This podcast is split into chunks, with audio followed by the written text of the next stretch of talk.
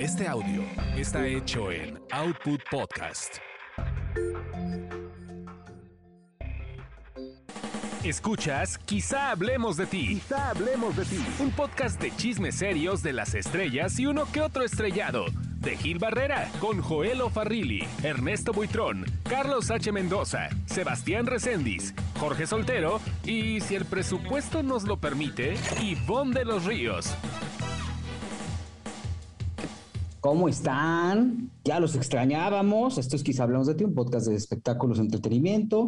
Ya tenemos que, bueno, estuvimos, eh, ofrecemos una disculpa porque nos tomamos unas vacaciones, ¿no? Básicamente, y tardamos un poquito en llegar, este, pues porque le estábamos dando tiempo al tiempo, ¿no? Este, ya a lo largo de este podcast eh, platicaremos a dónde estábamos de vacaciones, pero regresamos felices y con el compromiso de cambiar este intro porque hoy están con nosotros Joel Farrilli. ¿Cómo están, muchachos? Ya listos para hablar de espectáculos. Después de, bien lo dices, Miguel, unas vacaciones, ¿verdad? Y como diría el teacher, no sabemos si merecidas, pero sí muy necesarias. Carlos Humberto Mendoza. Señores, un gusto.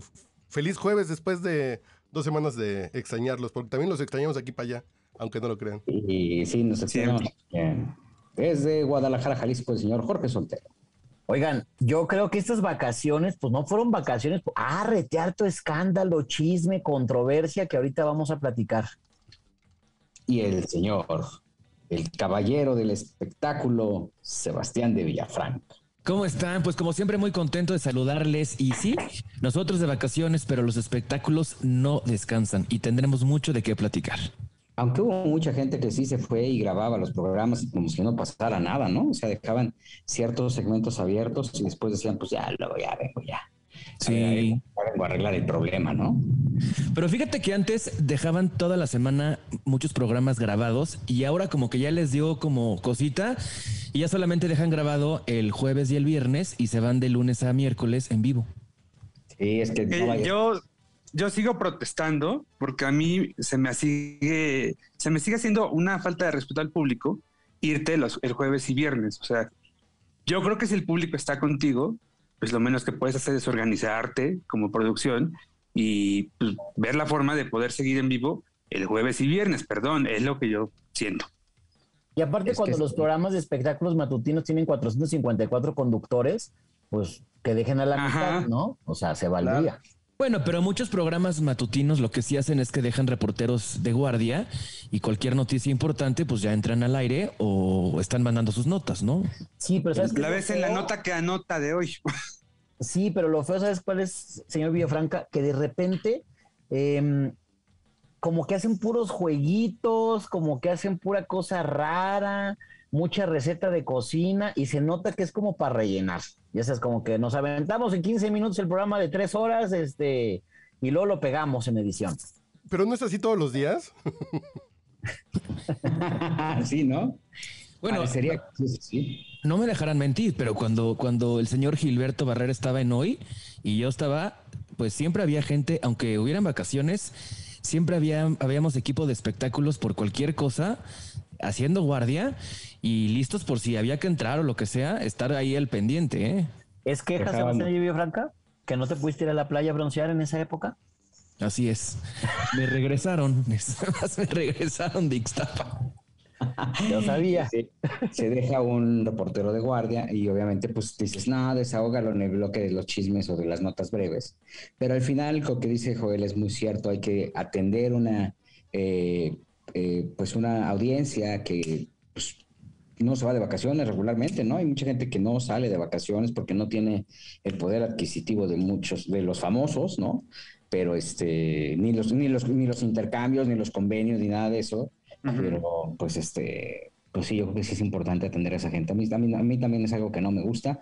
Y además, en términos prácticos, eh, Ernesto Buitrón, por ejemplo, si le hace, él toma vacaciones después de las vacaciones porque sale todo más barato. Entonces, este, si en algún momento aparece, este... Que te diré que yo tenía planes de irme a CDMX porque es maravilloso Semana Santa, o sea, en CDMX, ¿eh? O sea, no hay tráfico, los teatros están maravillosos, hay funciones a, cada rato.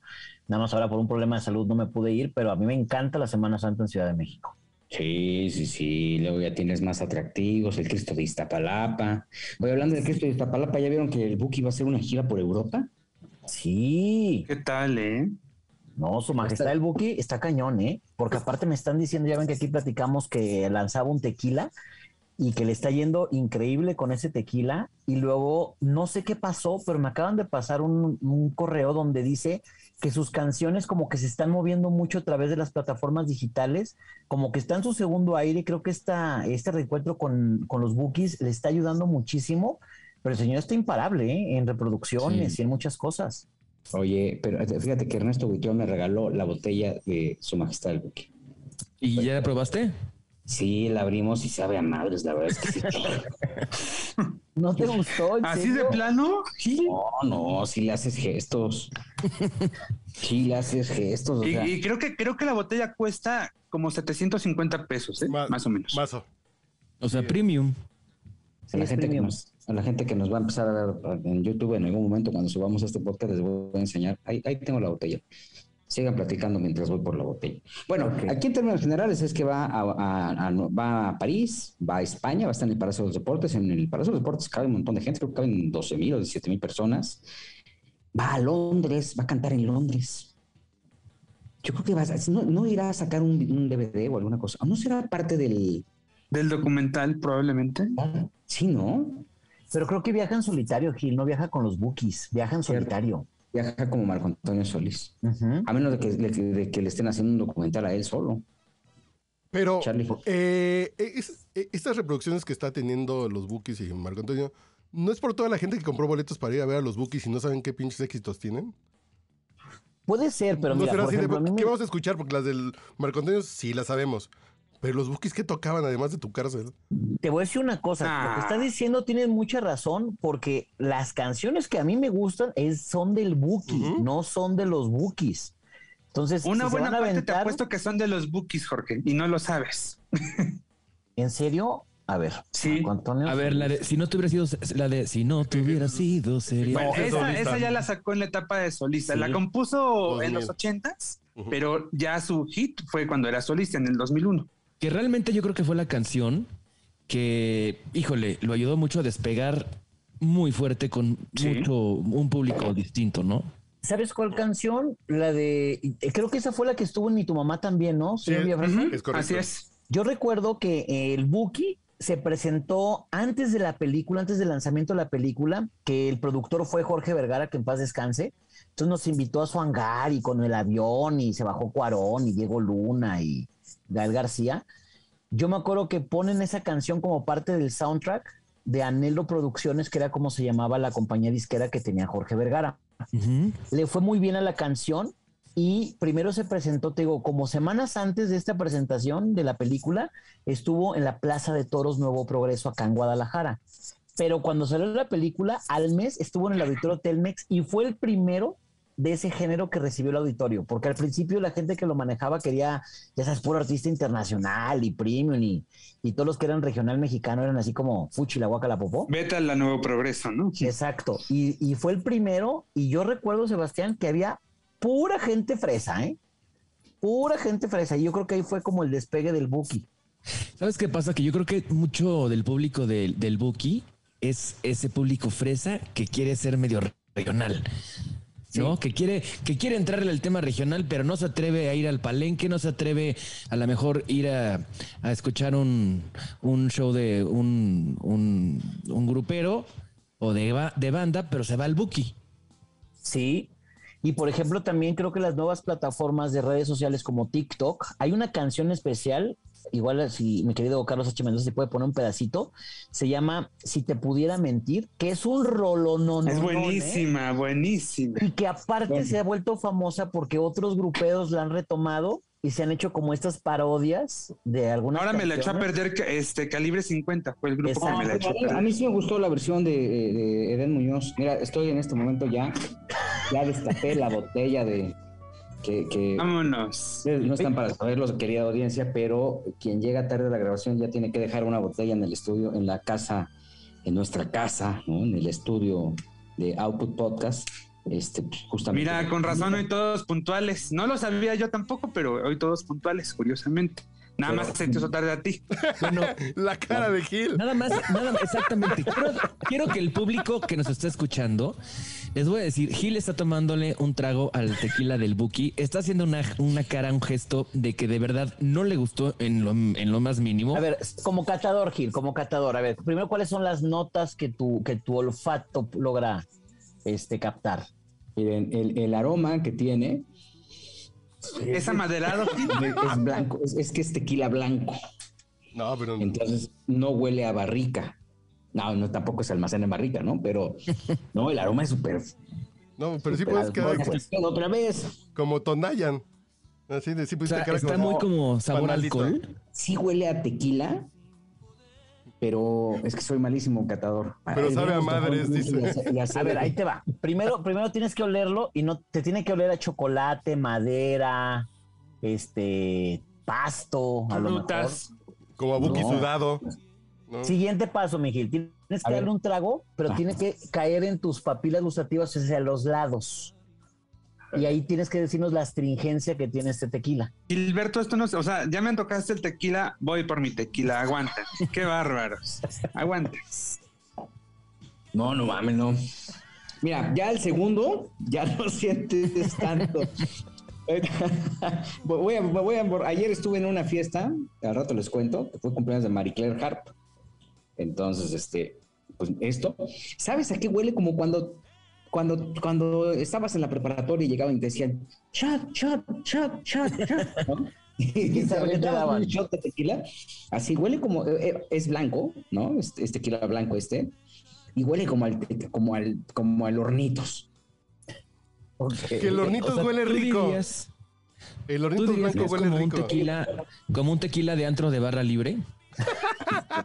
Anda así, algo así. O sea, si es Huele, sabe y huele, con todo respeto, yo no sé y no se van a poner al tiro ahí en las redes, pero pues la verdad es que yo no sé ni más de tequila, ¿no? Lo único que sé del tequila es que se toma. Pero ahí tengo, por ejemplo, puedo, es más, mira, voy a traer ahorita. A ver, hay uno de los que te gusta para ver qué cara pones. Ahorita, ahorita vamos con uno. Bueno, a ver, ah, compláceme, Carlos, con la de la de si te, pudiera mentir. Ahí con el corito para que la gente sepa. ¿Cómo, se llama, ¿cómo se llama el tequila del, del Buki, eh? Tesoro azul. Tesoro, Tesoro azul. Ve nada más que nombre. Sí, pues yo creo que ahí no le llegaron al precio al Buki para ponerle su nombre. Ahora, ¿sabes qué? Que a final de cuenta, mucha gente con tal de que sea su tequila y por el puro hecho y sus fans lo van a comprar. Hazme caso, vas a ver. No, es que también es un negociazo. Mira, que yo que estoy en Guadalajara te puedo decir que Kylie Jenner, que este La Roca, muchos hollywoodenses. Ah, ese tequila que está enseñando Gil, buenazo, ¿eh? Un 1800, este, ¿cómo no? Este es 1800 incluso hasta otra copa para. Yo sacaste la de Saulizazo con Bacardí añejo. la que tiene el buque de añejamiento. Ahí te va. No, hombre, este. Sí que no hiciste caras. no, deja de probarlo. La astringencia aquí, recuérdalo, recuérdalo. No, pues no hiciste caras. Punto. No, con otros sí decías que esto es así de... No, no. sí. hay mejores guachicoles. Sí, hay mejores guachicoles en Puebla que el Tesoro Azul. No, es que sí, sí, este, ¿sabes qué? Vamos a guardarlo para hacer una degustación y que hablemos de ti en, el estudio. Déjame para hacer... ¿Sabes qué? Que también recordemos que, que el Buki está tan metido en Estados Unidos que seguramente el tequila que sacó pues es para el mercado gringo, ¿no? Y la gente en Estados Unidos no es tan especial para el tequila. Le, le, das José Cuervo Especial y se lo toman feliz. Espacial, espacial. Es Cuervo Espacial, te pone bien cósmico esa madre. No, tiene razón Sebastián, porque por ejemplo, nosotros estamos acostumbrados a como Giro está haciendo, degustarlo solo, un hielito, cuando mucho a veces, a veces mezclarlo, pero el gringo acuérdate que le encanta la margarita, y en la margarita, ya sabes que le ponen fresas y azúcar y mil cosas más. Y al gringo le encanta el shot y ponerse espacial, pues. Sí, exacto. Oye, este, pues mira, yo ya dijo un. No sé, está, es que sí, mira, incluso en el cuerpo ve la diferencia. Se ve más pesado, ¿no? No deja lágrimas, ¿no? O, piernas, ¿no? Lágrimas. Lágrimas. Y mira, y este, si se alcanza a ver, tiene otra. Bueno, pues ya abrió un tequila, ya vaya. Que ya al tercer, al tercer shot, pues ya, ¿no? Déjame, a, ver, a, lo mejor es mi, es mi idea, pero déjame darle otro sorbo al del Buki.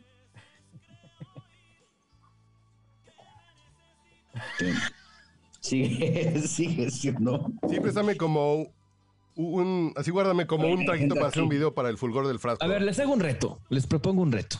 A ver. Cuando vayamos al, al estudio, vamos a poner los dos tequilas, sin que Gil nos diga cuál es cuál o, cuál es de quién. Lo vamos a probar y a ver cuál nos gusta más. Ándale. ¿No? Ahí te va. Yo, les voy a. Yo que, ¿Eh? Joel, fue al, Joel fue al Oxxo por su tequila, ¿no? Yo creo que sí. Ahí te va, para esa cosa que vamos a hacer esa degustación, esa cata de tequila, lo que voy, yo voy a llevar, que vengo a la tierra del tequila, les voy a llevar una de tequila dragones, que es Casa una joya, Casa Dragones. Ahí tengo una este, Les voy a llevar una de premium de herradura, les voy a llevar una de del de Kylie Jenner, a ver qué tal. No, pues a ver, suena, suena, que vamos a terminar bailando la Macarena a las 9 de la mañana, pero sí. Suena muy bien. grabamos el viernes. Hay que hacerlo con. Pues hay que hacerlo musical, mira. Vamos a hacer un de que se de ti musical con, con cata de, de esos Es más, yo tengo toda, tengo una, una botella ahí que nos regaló Recodo. Ah, yo dije. Si la de Antonio Aguilar no, pero. La de Antonio Aguilar no. Terminamos platicando con Don Antonio con esa, ¿no?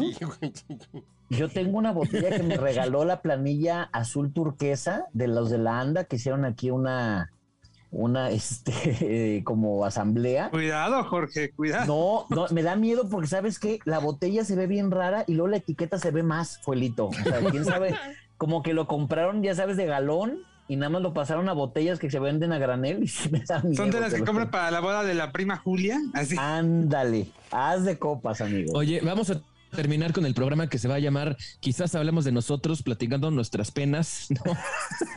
ya todos pues, borrados. Oigan, hoy hablamos, todo empezó por el Buki. ¿Qué es, tienes, Charlie? ¿Y este es qué, es? Este es un Don Ramón Platinum que me regalaron cuando fui a dar una plática santo. Y la botella trae el logo de le dio...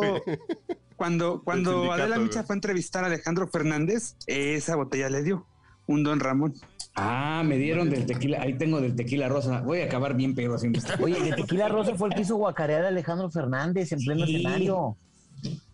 ¿Esa qué sabe, Gil? Porque hasta la fecha el potrillo me sigue diciendo que sabía horrible y que lo hizo vomitar. Y hay que recordar que Alejandro pues echa sus, sus shots en los palenques. Y hay un video por ahí en YouTube que circula donde en cuanto le da el shot, se le viene la guacara ahí al, a la boca. Oye, Jorge, en Puebla, ¿no? Normalmente, ¿qué tequila le gusta tomar al potrillo, eh? Buena pregunta. ¿Cuál es el tequila? fíjate que es depende, ¿eh? Porque acuérdate que también como el potrillo es una empresa, de pronto eh, Gil Barrera no me dejará mentir, en una ocasión Tequila Cuervo era como su patrocinador, entonces tomaba Tequila Cuervo y en las instalaciones de Tequila Cuervo en Tequila Jalisco fue la presentación de uno de sus discos. Después tuvo unos enjuagues ahí con tequila herradura, entonces ahora el tequila herradura. Pero él cuando está en su casa o va a un restaurante, ¿cuál pide? ¿Cuál es el que le gusta? No sé. Es que creo que él toma tequila, ¿no? Creo que no, ¿eh? Él toma coñac. creo que toma coñac. O sea, por gusto, por gusto coñac. Ese sí sea que le, que le gusta mucho. bueno, ¿sabes también quién, quién toma mucho coñac? Que le encanta el coñac con refresco de manzana. Paquita, la del barrio. No, pues Vámonos. Sí, me sonaba. Sí, por ahí me dijeron que, hasta, de apomo por día, ¿eh? era aguantadora, ¿eh? Sí, sí, sí, claro. Este, imitaba a las vecinas de ahí de la Guerrero y llegaba ahí un grupo de señoras y órale, ¿eh? eran bravas. Este es el tequila rosa.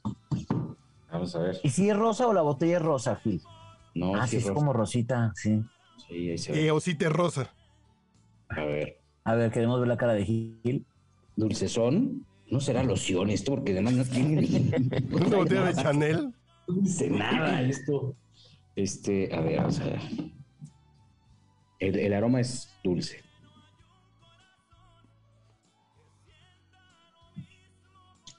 Ah, cabrón, no sabe, no sabe nada. Ya se confundió Gil, ya no sabe cuál está tomando. Ya está tomando el, de, el del buque y ya le está gustando, ¿no? No, no, no está mal el, Ahora sí que este es, muy delicado. Me acordé de la rutina de Julio Vega del brandy Ubiñas. Va a terminar como el brandy Ubiñas. Sí, oye, era muy bueno. Pero bueno, este, ¿qué pasó en imagen, Joel Farrilli? Ah, no ha regresado, sigue en el otro. Pues cambió la programación. Se eh, cambió toda la programación de, del canal. Bueno, de entrada, el primer cambio importante, pues Andrés Tobar se fue a Televisión Azteca a seguir produciendo a Rocío Sánchez Azuara. Y yo creo. Si, se odiaban. Pues esto ya no soy yo, soy es el, resultado de la cata. Sí, fíjate que aparentemente no tenían buena relación, pero pues se acabó yendo allá a TV, Azteca, que a mí lo que me huele es que va a terminar siendo el productor de Venga la Alegría, porque lo van a querer aprovechar. Sí, suena muy lógico, pero, pero pues si no hizo nada, sale el sol, sus ratings fueron mediocres, ¿tú crees que le van a soltar el programa más importante de Azteca? No, no, no, pero a ver, Miji, la verdad es que a mí me parece, y siempre lo he defendido aquí, una propuesta interesante la que hizo Sale el Sol, pero también digo, los ratings de imagen televisión no están así que de millones, creo que nunca han llegado al millón. Con Rocío Sánchez Azuara llegaban al millón. Y lo producía Andrés Tobar. Y, sí, pero ese, o sea, y, él tenía tres horas en la mañana con Sale el Sol y jamás alcanzó ni siquiera los 500 mil. O sea, nunca fue, nunca representó una competencia para, ¿Ya regresó Joel? Para, Aquí estoy, sí. es, que, estábamos diciendo que si te habías ido al Oxxo por tu tequila, porque... ¿no? Pero, a ver, ¿tú, ¿tú consideras que sí puede ser... Eh, él ya se ve como el virtual productor de Venga la Alegría, ¿eh? Según lo que me comentan. Y si pues no, su, equipo de trabajo. Joel, ¿tú consideras que, que tiene Andrés eh, el peso como para, para realmente hacerle una competencia a hoy, que sería en todo caso la competencia de, de, Azteca para Televisa con Andrés Tobar? Eh, mira, yo creo que el peso le falta todavía un poco de, kilometraje. O sea, sí creo que con Sale el Sol hizo un buen producto, eh, o al menos lo intentó, y en los primeros años de Sale el Sol, como que lo estaba haciendo bien, ¿no? Y luego eh, llega con el programa de Nacho Lozano, cuando pisa, y, corre, y le va muy bien, le va muy bien. Y con Rocío, pues se termina de, de coronar. Pero de eso a que ya le pueda entrar a competirle a la producción de hoy, eh, encargándose de Venga la Alegría, ahí sí tengo mis reservas, aunque no dudo que en Azteca sí lo pongan en la eh, lo pongan en la en la producción de ese matutino en algún momento. Ah, no lo sé, no sé cuándo, porque ahorita pues la producción es de Dio Lluveres, que es básicamente consentidazo de Sandra Smester, ¿no? Sí, sí. Yo no sé cómo le vaya a ir con, con, con Rocío Sánchez Bueno, eh, hablábamos un poquito y Sebastián, eh, interrumpimos cuando estabas contándonos cómo quedó configurada la, programación de imagen, pero la verdad es que fue terrible. O sea, lo que vimos el lunes en el lanzamiento de, de, de Laura Bozo que era el programa más importante, fue terrible. Porque sin decirnos agua va, la audiencia de repente este, siguen pensando, la gente que hace eh, algunos medios, que, la televisión se va a regir por lo que dicen o por lo que marcan las redes sociales. Y entonces con este recurso de que no, pues lo comunicamos en redes, voy a mover el horario de un, canal, siguen entendiendo que las audiencias, no, hay muchos que siguen sin entender que las audiencias son total y absolutamente independientes unas de otras. Son complementos, sí, ayudan en ciertas cosas, sí, pero el masivo de la audiencia de imagen televisión se enteró el lunes cuando prendió la televisión que, que Yuridia Sierra terminaba 15 minutos, este, que tenía solamente un programa de 45 minutos y que después entraba Gustavo Adolfo Infante. Y después el, mismo consumidor de televisión que no tiene redes sociales, que está en otro boleto, se enteró que por alguna extraña razón ponen a, Rocío Sánchez Azuara y después a Laura Bozo, justamente para preparar el camino de Laura Bozo cuando son dos formatos similares. Creo que es como poner en una América Chivas en el medio tiempo a este eh, el Real Madrid con cualquier, otro equipo, ¿no? O sea, poner dos partidos del mismo calibre, este, eh, uno contra uno este, junto al otro para creer en que eso les va a dar una, les va a beneficiar la audiencia, les va a cambiar, les va a dar un carro, creo que fue un error garrafal y es una muestra clara de que la gente de imagen televisión hoy por hoy podrá saber de hospitales, podrá, podrá administrar otro tipo de cosas, pero televisión no. Y ahí están los resultados. No tienen cuidado de sus contenidos, no tienen cuidado en la, forma en la que presentan, viven de las, eh, de las telenovelas turcas o con, con otro ¿no? Y, la verdad, lo único que están haciendo es afectar productos que con el paso del tiempo se fueron fortaleciendo solitos, como de primera mano, ¿no? Que si bien no tiene la audiencia, ya había marcado un hábito a las 3 de la tarde en un canal donde no había, no existía eso. Entonces, yo sí creo que, eh, eh, eh, primero, creo que sí, Azteca una vez más compró espejitos, porque no creo que Andrés Tobar tenga la fuerza suficiente. Coincido con Joel, le falta kilometraje como para hacer cosas este, mucho más sólidas y exitosas creo que él, él es un excelente vendedor, se sabe vender muy bien y lo aprecio bien, pero también es un encantador de serpientes. Entonces, este, va a llegar a ser un concepto eh, lo mismo, la misma gata, pero revolcada, porque al final la que producía el programa de Rocío era Rocío. Sí. Andrés, Andrés iba dos veces a la semana a pasearse. Le puso su equipo de trabajo, sí, porque Rocío no tiene una infraestructura infraestructura, como decía aquel. Pero este, de ahí a que pudiera ser, eh, eh, yo, ¿sabes qué vi? Como una eh, hambre de, protagonismo, los promocionales donde sale Andrés con Rocío, la gente pues, le vale, la gente de, a pie pues ubica a Andrés como el novio de Maite. En el mejor de los casos. Sí, no es Juan Osorio, pues, ¿no? O Magda Rodríguez, que hizo, que, hizo una marca. Y un personaje. Pues sí, o sea, su, su propia marca, ahí están los resultados, ¿no? Claro. Que ahí nos damos también cuenta eh, de parte de Grupo Imagen, estas patadas de ahogado, que lo único que demuestran al público es como un miedo, porque si meten a Rocío para que le deje el rating o la audiencia a Laura, pues es como decir, no confiamos en Laura, necesitamos meter a Rocío, de la cual sí confiamos para que le deje la audiencia, ¿no? Claro. No, no, no, no, o sea, yo, yo sí creo que fue un error. Charlie. No, yo, yo lo que decía es que el grupo Ángeles pues, sabe cuidar enfermos, entonces tienen que estar enfermos. Sí. Y eso a veces. Entonces, sí, saben, Pero... saben cuidar enfermos. Eh, eh, entonces descuidan eh, el tema. Es que volvemos al punto. Se nota que es gente que no ve televisión. Como que tiene buenas ideas, pero siento que no les gusta, que no tienen como esa pasión por, por la televisión y por la televisión abierta, que ya es un animal en, especie en, en, en, así en vías de extinción pero si tiene su sabor la tele en vivo, el público que ve la tele en vivo, que le prende a su antena de conejo, creo que tiene su sabor y se necesita una sensibilidad muy especial, que en imagen están haciendo algo que a lo mejor para tele, para tele cerrada está bien, pero no sé. Algo está pasando en imagen, ¿eh? Porque también digo, tú confirmaste el día de hoy, Gil, que Mónica Noguera se va de primera mano. Sí, Sí, sí, sí, ella, ella deja ya el, informativo de espectáculos. Eh, no así imagen, parece ser que se queda. por el momento no hay un proyecto que pudiera ser ya anunciado porque no tiene cerrado todavía nada.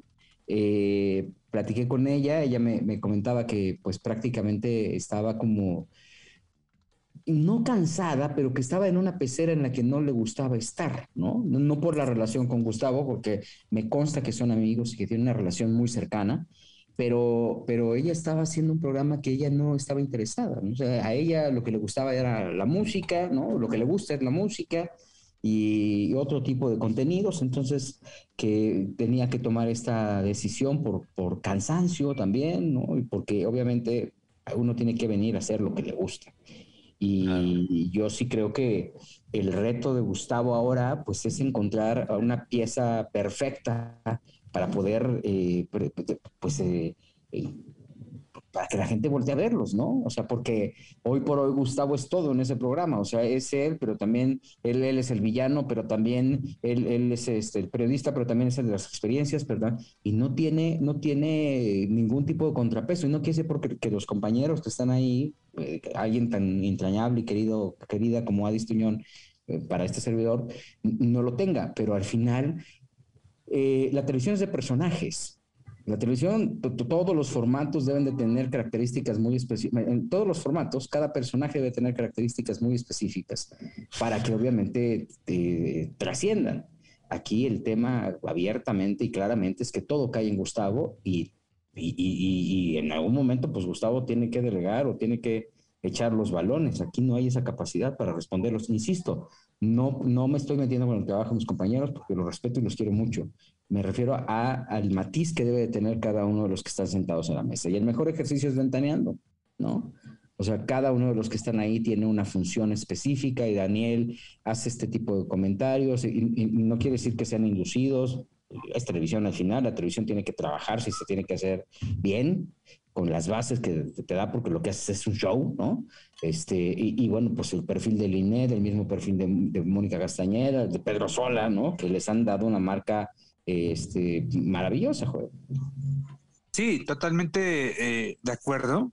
Y va a ser interesante ese proceso que seguramente Gustavo va a tener en esa búsqueda. La verdad es que ahorita eh, que estabas este, eh, hablando y estaba yo pensando en quién podría ser la nueva figura de, primera mano y de momento no se me ocurre nada, ¿eh?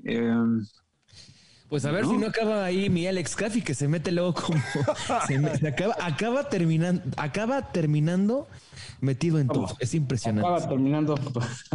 no, que no vaya a terminar ahí Laura Bozo, porque ya ven que son compañeritos y amigos así de te quiero, te quiero. No vaya a ser que Amiguis, amiguis. No, lo que dice eh, lo que dice Gil es muy cierto. O sea, el asunto es que no hay personajes ahorita de primera mano, pero sobre todo lo que yo veo es con Mónica que sí se veía muy incómoda. Se veía muy incómoda porque ella pues pertenece al mundo de la farándula, entonces muchas veces daba notas de, perdón, amigos, conocidos que le reclamaban. Pues no hay que olvidar cuando casi me la demanda su ex, Fernando Olvera de Maná, por andar ahí revelando intimidades. Oye, y te voy a decir una cosa, ahora que tocan el tema de Laura Bozo, ¿no? A mí me consta que quien intercedió para que Laura Bozo llegara a Imagen Televisión fue Gustavo Adolfo Infante. O sea, yo estaba en una llamada que le hizo Laura Bozo a Gustavo Adolfo Infante y, Gustavo, y me consta que Gustavo fue el que abrió prácticamente las puertas para que la... Y, entonces, ¿para qué anda diciendo Gustavo que, que la deporten del país, que nadie la quiere, que mendiga eh, Pero eso fue antes. Fue antes, sí. Allá fue antes. amiguis. Porque hasta llegó Gustavo Adolfo para el primer programa, llegó y le dio un abrazo. Oye, Gil, Flores. hablando, hablando de esta cuestión, eh, ¿ocurrió lo mismo eh, con Rocío Sánchez Azuara? ¿Rocío llega a imagen a través de Gustavo Adolfo? Rocío, eh, Gustavo buscó a Rocío para hacer el minuto que cambió mi destino. Y es justamente esto lo que empieza a mover todo. Y Rocío, en este peregrinar por ser eh, productora, Rocío llega a imagen porque no podía llegar a Azteca y porque la situación con Televisa ya estaba prácticamente fracturada. Sí. Ella llega como productora asociada. Ella ofrece su lata a Grupo Imagen y Grupo Imagen dice va. Ella nunca fue una artista exclusiva de Grupo Imagen. Era productora que le vendía su lata a Grupo Imagen. Que tengo entendido que primero fueron tres meses de prueba, luego fueron a seis meses de prueba y ya luego ya firmó. No, no sé si era prueba porque realmente ella había comprado, por decir, era broker. Ella había comprado el espacio. Entonces hizo una negociación porque lo, si algo tiene Rocío es que es una buena negociante, tiene un buen nivel de relaciones y con las relaciones es como, como eh, clientes. No recuerdo cuáles eran los clientes exactamente, pero así es como llega Rocío. Eso me lo dijo mi Rocío. O sea, no, no, no, no fue, nunca fue contratada, nunca fue contratada por Grupo Imagen. Ahora, Laura Bozo realmente sí la gente le sigue creyendo? O sea, sí, seguirá teniendo la audiencia que en su momento llegó a tener. No, no, a Laura Bozo no es de que le creas o no, simplemente que cumple con la función de entretenerte. Ya si le crees o no, bueno, eso ya es otra cosa, pero me parece que hace mucho tiempo, muchos años, Laura Bozo dejó de gozar de esa credibilidad, que en ese sentido creo yo, Rocío le lleva cierta ventaja.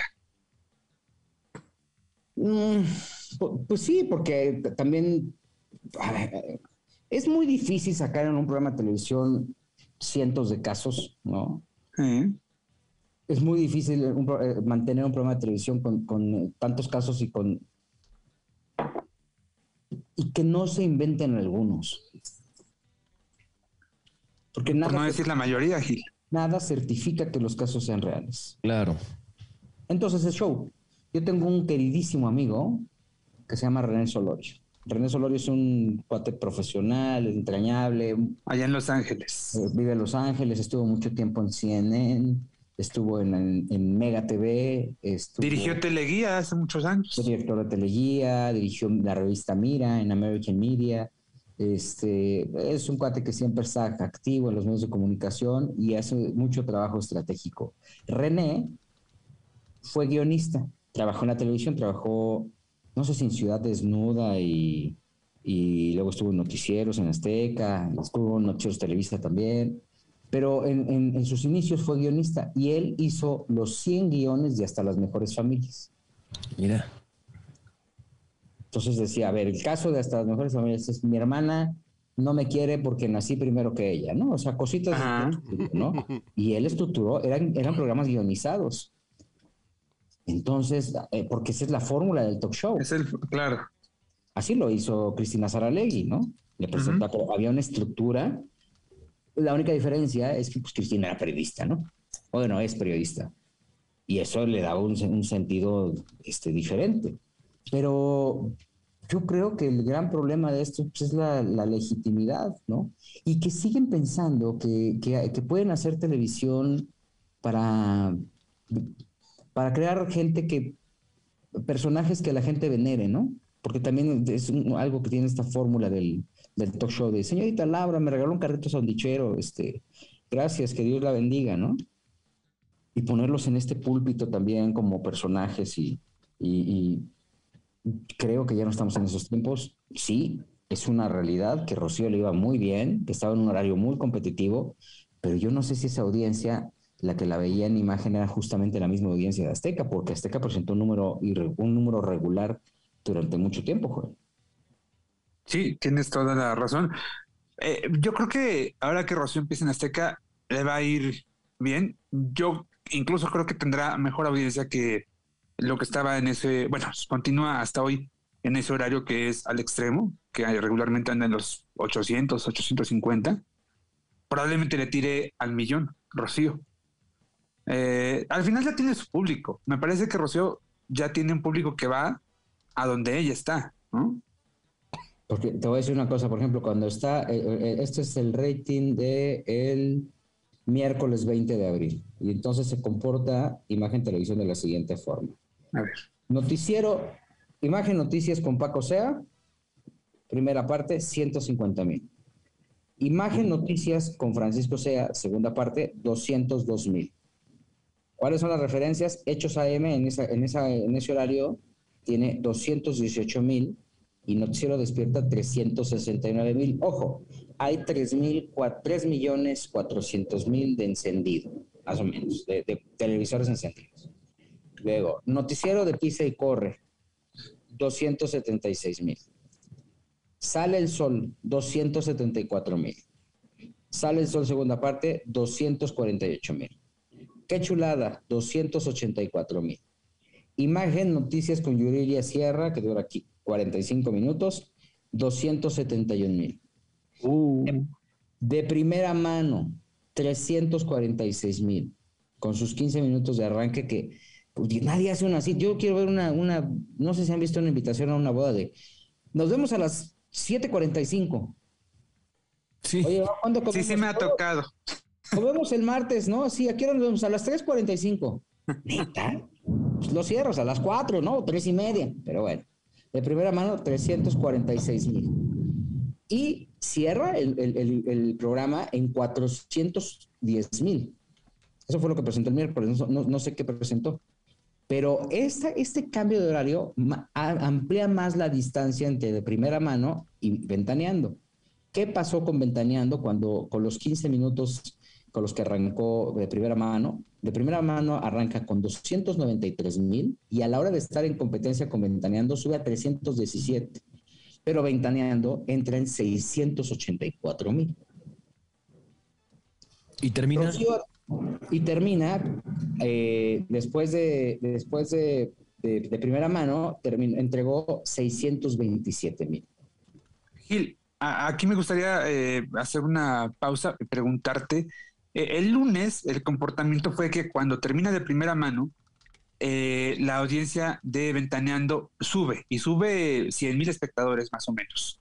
Como si la gente que se quedó sin el programa de espectáculos en imagen se fuera un poco aventaneando. No sé si el miércoles ocurrió lo mismo. Eh, sí, mira, estoy abriendo la del lunes, por ejemplo. Ajá. Tema que tú comentas. Y mira, el lunes 18 de abril, eh, imagen televisión, de primera mano, que hace, o sea, trata de rescatarse con eh, Imagen Noticias. Imagen Noticias le deja 237 mil y los primeros 15 de primera mano se va a 232 mil y después empieza a crecer a 320. Sí. Promedia 325 mil. Ventaneando, en los primeros 15 minutos entra en 346 mil y entrega el programa en 624 mil. Así es como se va a comportar. Eh, durante todo el tiempo de, pues se pasa un poquito este efecto que tú comentabas, pero no hay un crecimiento exponencial, o sea, son prácticamente de 559 mil a 624 mil. Entonces, este, yo sí creo que, que, fue una terrible falla. Va a ser muy difícil que, porque además creo, no me, no, no estoy, o sea, bueno, me contaron que creo que son más programas los de Rocío Sánchez Azuara. Entonces, el personaje que más vamos a ver en la televisión va a ser Rocío Sánchez Azuara. Entonces, por más, Sí, porque además la tenían, la tenían en, Unicable al mismo tiempo que estaba ya en imagen. Sí. Sí. Que ahí son, son audiencias diferentes, ¿no? Eh, que pase Laura del día miércoles 20 eh, de abril. Recuerden que este podcast lo hacemos los jueves. Promedió 522 mil. Ha crecido casi nada, ¿eh? Nada. Empezó con 511 mil o 513 mil, algo así, el lunes. Nada. Pero el problema es que Rocío se lo deja en 441 mil, con un carry de 552 mil, y cuando entra Laura Bozo, se va de ahí la gente y se queda en 480 mil. Y luego entiendo que, llegará la nueva gente que ya está cachando a Laura para entregar el programa en 555 mil. O sea, nada, nada extraordinario. Tuvo la misma audiencia que Génesis, ¿no? Que entiendo es una serie o algo así. Este, Jerkai, que, también le va muy bien, pero pues bueno, 500, no tienen estos, eh, eh, estas audiencias de las telenovelas turcas, ¿no? Entiendo que por la temporada, pero este, pues eso le genera, o sea, le pega hasta a Ciro, que por ejemplo el miércoles tuvo 622 mil. Entonces, yo sí creo que hoy por hoy, si se pueden presentar malas decisiones, el cambio tan drástico que hicieron en Grupo de Imagen es una de ellas. Y acá, ¿sabes qué? En el caso de primera mano, yo desde el lunes lo siento eh, como medio perdidos en las notas. Eh, el lunes sí fue desastroso porque básicamente tuvieron notas del día, eh, los primeros 15 minutos, y lo demás fue como si fuera grabado, así. En ese nivel estaban las notas. El martes y miércoles han venido actualizándose un poquito más, pero sí siento que ese cambio de horario y esa reducción les vino a, como que los vino a inestabilizar como redacción. Hijo, man.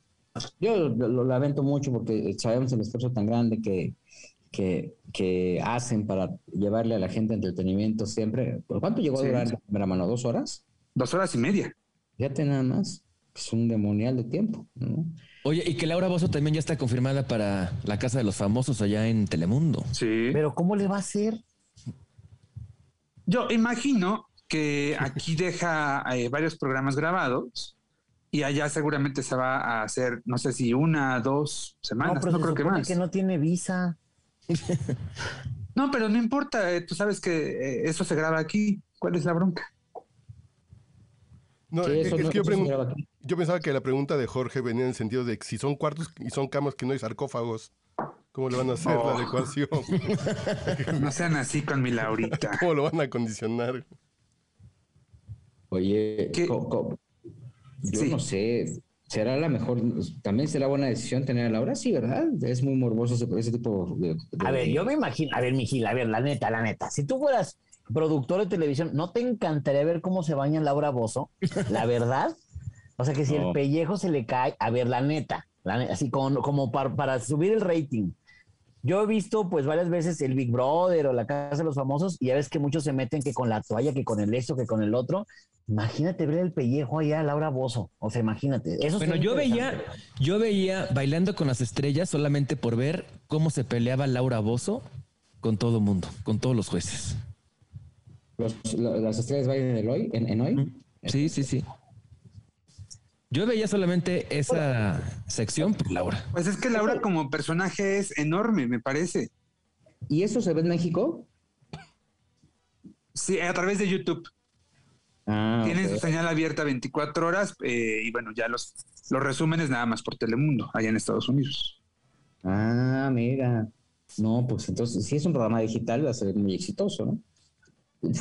¿Le funcionó bien? Yo, yo la verdad es que no, no conozco. Sí, lo que pasa es que eh, imagínate, Gil, que llegó a tales. En Estados Unidos funcionó más o menos. El asunto es que están metiendo mucha gente que son influencers de redes sociales, entonces ponían los videos en YouTube y se dieron cuenta en Telemundo que tenían millones de reproducciones, entonces crearon un canal 24 horas para México y Latinoamérica, no para Estados Unidos.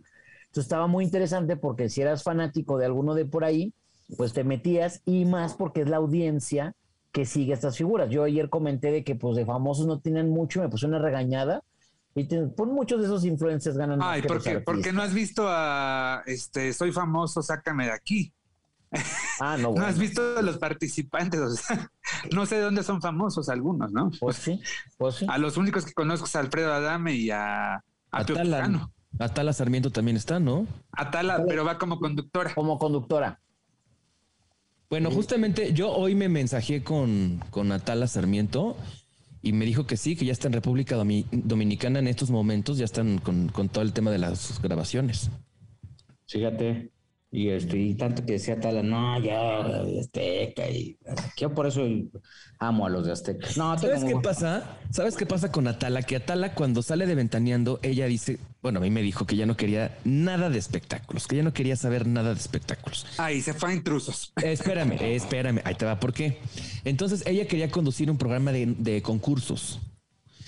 Y cuando le ofrecen entrar a intrusos, ella no estaba muy segura, pero ella pensó que era la puerta para entrar a Televisa y que Televisa le diera un programa de concursos o, de otra cosa. Pero pues terminó evidentemente en, el tema de espectáculos, luego se fue a vivir a, Barcelona con, su esposo y pues solamente vino para, para hacer este proyecto, ¿no? Ahora, quién sabe cómo la habrán convencido porque seguramente no sé si por la necesidad o a billetazos, pues Porque ella... No, se les olvide que Atala tuvo, cuentan, dicen, aseguran, Atala tuvo una demanda contra televisión, contra TV Notas, demanda que perdió. Y al momento de perderla, eh, una de las, eh, pues vaya, de la resoluciones. De las resoluciones era que ella tenía que pagar los costes de esa demanda y este y era un dineral porque ella había dicho que había perdido no sé cuánto dinero por la mala ya sabes no por lo mal que publicó la revista y todo eso y elevó evidentemente el, el, daño. Cuando tú elevas el daño también el coste es igual de alto. O sea tú puedes decir yo perdí 40 millones de pesos entonces el juez dice bueno pues si perdió tanto usted usted tiene para pagar para responder eh, esa de, por esa demanda y para pagar en caso de que pierda, porque es una especie de, seguro que te da la misma, eh, la, misma ley. ¿Y esta demanda hace cuánto fue? Cuando se fue. Casualmente, esto se da así de que, ay, creo que no va a salir a tu favor. Ah, bueno, entonces me voy, me voy a vivir a algún otro lado, no sé dónde, ¿no? Entonces, este, pues ojalá y, mira, que la aliviane, ¿no? A mí me cae muy bien a Tales, somos una mujer muy inteligente, muy brillante. Este, pero también el medio del espectáculo pues, debe también de, pues, todo el mundo tenemos que entenderlo, ¿no? A veces no lo entendemos. Pensamos que tiene que ser europeo forzosamente y no, y hay una parte amarga, como la que está viviendo en este momento Juan José Origel Joel. Oye, sí, que ahora hay un, un muchacho que yo pensé eh, eh, eh, en un primer momento que era pues un poco más grande, pero me dicen que es, muy chiquito, que lo está, está acusando a Juan José Origel de abuso Gil. Sí, sí, Luis Magaña, este periodista de espectáculos, lo entrevistó en su canal y ahí pues prácticamente contó casi, casi santo y seña alrededor de esta situación, que es un golpazo tremendo para Juan José. Entiendo que Juan José no quiere hablar ya con nadie. Jorge. Lo que pasa es que obviamente después de este asunto con Luis de Llano, pues dice que hay que guardar silencio muchas veces, pero también, digo, no estoy defendiendo a nadie, pero también el mismo chavo que lo acusa está diciendo que en ese momento él se dedicaba a la prostitución y que también fue un regalo que alguien le hizo a Juan José Origel, ¿ok? Como que le contrataron al chavito para algo hacer con Juan José. Entonces, pues ahí no sé cómo aplique, porque había, esto yo estábamos hablando hace rato del término consensuado, si el chavo a eso se dedicaba, digo, era menor de edad en esa época, pero pues si eso se dedicaba y, y él ofrecía sus servicios, está mal porque era menor de edad, claro que sí, pero pues nomás lo llevaron de regalo. O sea, también. Pero se repite. Esto se llama, espérate, o sea, el llevarlo de regalo, o sea, hay una persona que lo hizo y eso es. eso es delito y, es trata, ¿no? Sí, sí. Ajá. Corrupción de menores. No, o sea, ahí, ahí ya trae, ya trae una bronca porque también tendría que señalar quién era el padrote, ¿no? Pero también hay una cuestión, o sea, creo que el chavo hace bien en, alzar la voz, pero entonces que ponga una denuncia. Exactamente. porque, es, porque nada más es quemar gente y eso le llamo yo el linchamiento digital. Porque nada más es como eh, tirar la piedra y esconder la mano, porque es muy fácil decir, ah, pues pasó esto, y es la palabra de él contra la, la de Pepillo en este caso, y como el famoso es Pepillo, digo, el otro chavo creo que es influencer, le está yendo muy bien en redes, cosas por el estilo, pero este también trae su historial crediticio chavo. Pero pues. también pasó lo mismo con, con Fabián Lavalle, con Fabiruchis, que esta, la persona que lo golpeó también dijo que él era sexo servidor. Entonces, ¿realmente son sexo servidores o es una manera de desprestigiar al famoso en este caso? Exacto. Exacto. No sé, pero a ver, espérate. No hay que, a ver, no hay que desviar eh, el objetivo. Era menor de edad. Eh, eso es lo grave. Eso es lo grave. Okay. O sea, sea, lo que sea, sea lo que sea, si es menor de edad, pues es un delito. y un delito también, si como dices, si fue un regalo, pues entonces ahí también ya, ya está un tema casi casi de trata de, blancas, ¿no? De personas, trata de personas. Sí, no, sí, o sea, viene de una cadena de sucesos desafortunados, pero el chavo era menor de edad. Entonces ahí no puedes hacer nada. O sea, por más que tú digas, es que era rubia, es que su mamá sabía, es que, a ver, compadre, es menor de edad y eso está en contra de la ley. Y además, eh, eh, eso es básico, seas quien seas, si de pronto se te acerca alguien que ves muy joven, pues le preguntas, a ver, ¿traes tu INE? Pues no es mal pedo, ¿no? Así a, ver, saca Hay tu una aplicación que me están diciendo que está en Europa que se llama iConsent. Sí, claro. Que literal lo que haces ahora es, eh, es como yo tengo mi aplicación, entonces yo quiero tener relaciones con alguien, yo te mando como un request, te llega a tu celular por medio de la misma aplicación, tú aceptas y te pide una serie de requisitos como para que, creo que un video y que tú expreses con tu huella digital o tus biométricos para evitar este tipo de situaciones que después me arrepentí y ando acusando ya a la gente.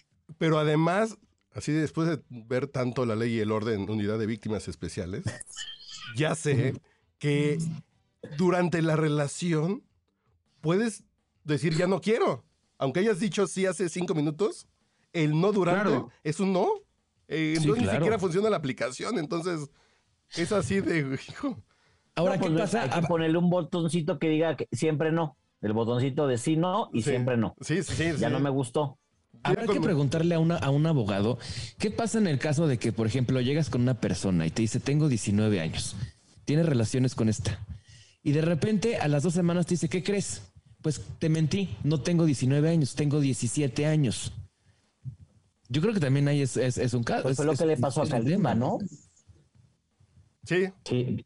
La ley, la ley la aplica, ¿eh? de todos modos. Al final, pero pues, pídele el INE. menor, eh, hazle como quieras, pero al final tú eres el responsable de haberte metido con ese menor. Pídele el INE. Así, saca el Como dice Carlos, no, pues ahora va a tener que ser, oye, tráeme dos copias certificadas, por favor, este, y firmamos este contrato y que venga tu hermana y nos grabe para que vea que todo está legal, sí, claro. Qué buena idea. Que es, que es muy, muy lamentable, digo, el, asunto es, eh, cualquier menor de edad que haya sufrido este tipo de abusos es muy, muy lamentable. Lo que yo estoy en contra, nada más para aclarar, es el hecho de que de repente lo hagan de manera mediática solamente. O sea, no vas a derechos humanos, no vas a la fiscalía, no sino vas con un periodista que va a aumentar sus views en YouTube y todo ese tipo de cosas. Y creo que así no se arreglan. Por ejemplo, si yo rento un departamento a Sebastián y Sebastián no quiere pagar la renta, pues yo no voy a un podcast a denunciarlo. ¿Se me explico? pero, pero sabes que también, pero también es válido. ¿eh? Por, por, ejemplo, si tú haces un negocio con una persona y te hace un, fraude. Entonces tú a lo mejor lo haces, lo haces mediático para que la gente tenga cuidado de, esta persona. Pero a lo mejor dices, ¿sabes qué? No me conviene meterme en temas legales porque me va a costar más caro los abogados, no voy a llegar a nada, voy a perder el tiempo, etcétera, ¿no? Más conociendo las leyes aquí en el país. Entonces, probablemente también en muchas situaciones sea solamente como para asustar. ¿Para venganza? Para, sí, como venganza o como para advertir, ¿no? De que no caigan con, con, alguien. Lo que estás diciendo también hay una nueva ley que es la ley de justicia alternativa que te permite mediar, arbitrar o conciliar entre las dos partes, ¿no? Entonces, la primera es, vamos a, eh, eh, eh, hay una persona que va a mediar entre las dos personas, hay otro que va a arbitrar, o entre los dos van a consensuar qué es lo que quieren, ¿no? También no hay que echarle la culpa que nuestras leyes no nos sirven para nada, no hay algunas que sí, como te digo, el caso de la ley de justicia alternativa, pero yo lo veo esto como venganza, Sebastián. Muchas veces es una venganza y es una forma de decir, pues sabes que voy a acabar tu carrera porque a lo mejor no obtuve lo que yo quise y no es tanto por el abuso que sufrieron. ¿Explicó? Pero a ver, suponiendo que vas al metro, ¿no? Estás en el metro y de repente llega alguien corriendo, te arrebata el teléfono y se va. ¿Qué haces? Si lo platicas a tus amigos de, oigan, tengan cuidado porque ya me pasó en el metro que llegó alguien corriendo, me quitó el teléfono y se fue pero realmente tendría algún sentido que fueras a lo mejor a levantar una denuncia al Ministerio Público. ¿Crees que lo vayan a atrapar? ¿Crees que lo vayan a agarrar? Yo sí. Bueno, ahí sí tendría sentido para, para poder reclamar a tu aseguradora del teléfono. Para Exacto. O sea, yo, yo sí tengo esta, este asunto. Si yo me pasé un alto, hace poco me pasó de que no me fijé y me pasé un alto, me paran y me fue peor, hijo, porque de repente le digo, sí, oficial, perdón, me pasé un alto, venía distraído, me pasé el alto, ¿no? Eh, deme mi multa sus documentos, ya se los das y de repente así como que de, ay, no trae esta luz y ay, no trae este engomado y, y pues nos arreglamos. No, no, no, mejor deme, deme mi multa. Ah, sí, pues me sacó, ya sabes, hasta el aire de las llantas, que no estaban como a lo que dice el reglamento, ¿no? Entonces, hay veces que sí, pero a mí sí me gusta como, como tener esa estadística y exigirle a mis gobernantes de, oye, yo voté y pago impuestos y entonces necesito que, cubras mi seguridad social. Volvemos, al punto, ¿cómo va lo de Fría Sofía? Platicamos mucho y quemaron a Enrique Guzmán. ¿Y dónde está Quedó el proceso? en el olvido, como te había dicho. Pero ¿dónde está el proceso? Ya está quemadísimo Enrique Guzmán. No hay proceso. Pero no, quién sabe, porque fíjate que yo pregunté con la fiscalía, le dije, oye, ¿y este tema qué? ¿Cómo va o qué? Pero como es un tema de violencia, no, ¿cómo se llama esto? Eh, no, sexual, pues, este, abuso sexual, eh, se maneja con mayor confidencialidad. Ok, pero ¿sabemos que hay algún proceso o algo así? Pues la, última vez que se le preguntó a los abogados, esto fue en febrero de este año, eh, eh, el abogado dijo que seguían recabando pruebas. Y Esa fue la información que dio el abogado. Y Sasha Sokol le dice a Luis de Llano, nos vemos en tribunales. Esperemos que se haga lo que se tenga que hacer. Ah, bueno. Porque creo que es el camino. Explicaba, me explicaba un abogado que obviamente Sasha no va a poder acusar a, Luis de abuso, que aquí lo que procedería es eh, acusarlo por el daño moral. Mm. Eh, violencia familiar o una cosa así, violencia de género, son como los elementos que podrían acusar. El estupro ya, ya, este, ya, ya no está clasificado, pues, o sea, ya... Eh, Caducó, digamos. Sí, ya, ya, ya, está fuera. Prescribió. prescribió y este que sería como la forma en la que podrían afectar. Aún así, creo que es este violencia de género y alguna otra cosa vinculada. Por la forma en que se refirió Luis de Llano a ella, claramente se puede identificar, sí. Pero son de esas cosas que si alguien sale a decir, yo era menor y Juan José Origel me llevaron a una fiesta con él y bla, bla, bla, pues ve a denunciar, chavo. Porque si no, a lo mejor vas a vender entrevistas, vas a vender un libro. Dices, pues, como esta señora que sacó el libro de Vicente Fernández, ¿no? Pues sí. Digo, ahí son cosas totalmente diferentes. ¿no? así porque también hablaba de un abuso, ¿no? Sí. Vicente, sí. Dices, pues vayan a denunciar. ahí está contado, ¿no? Está contado ahí y hay una señora que podría aparecer, ¿no? Y decir, ¿no? Y eso lo fundamenta.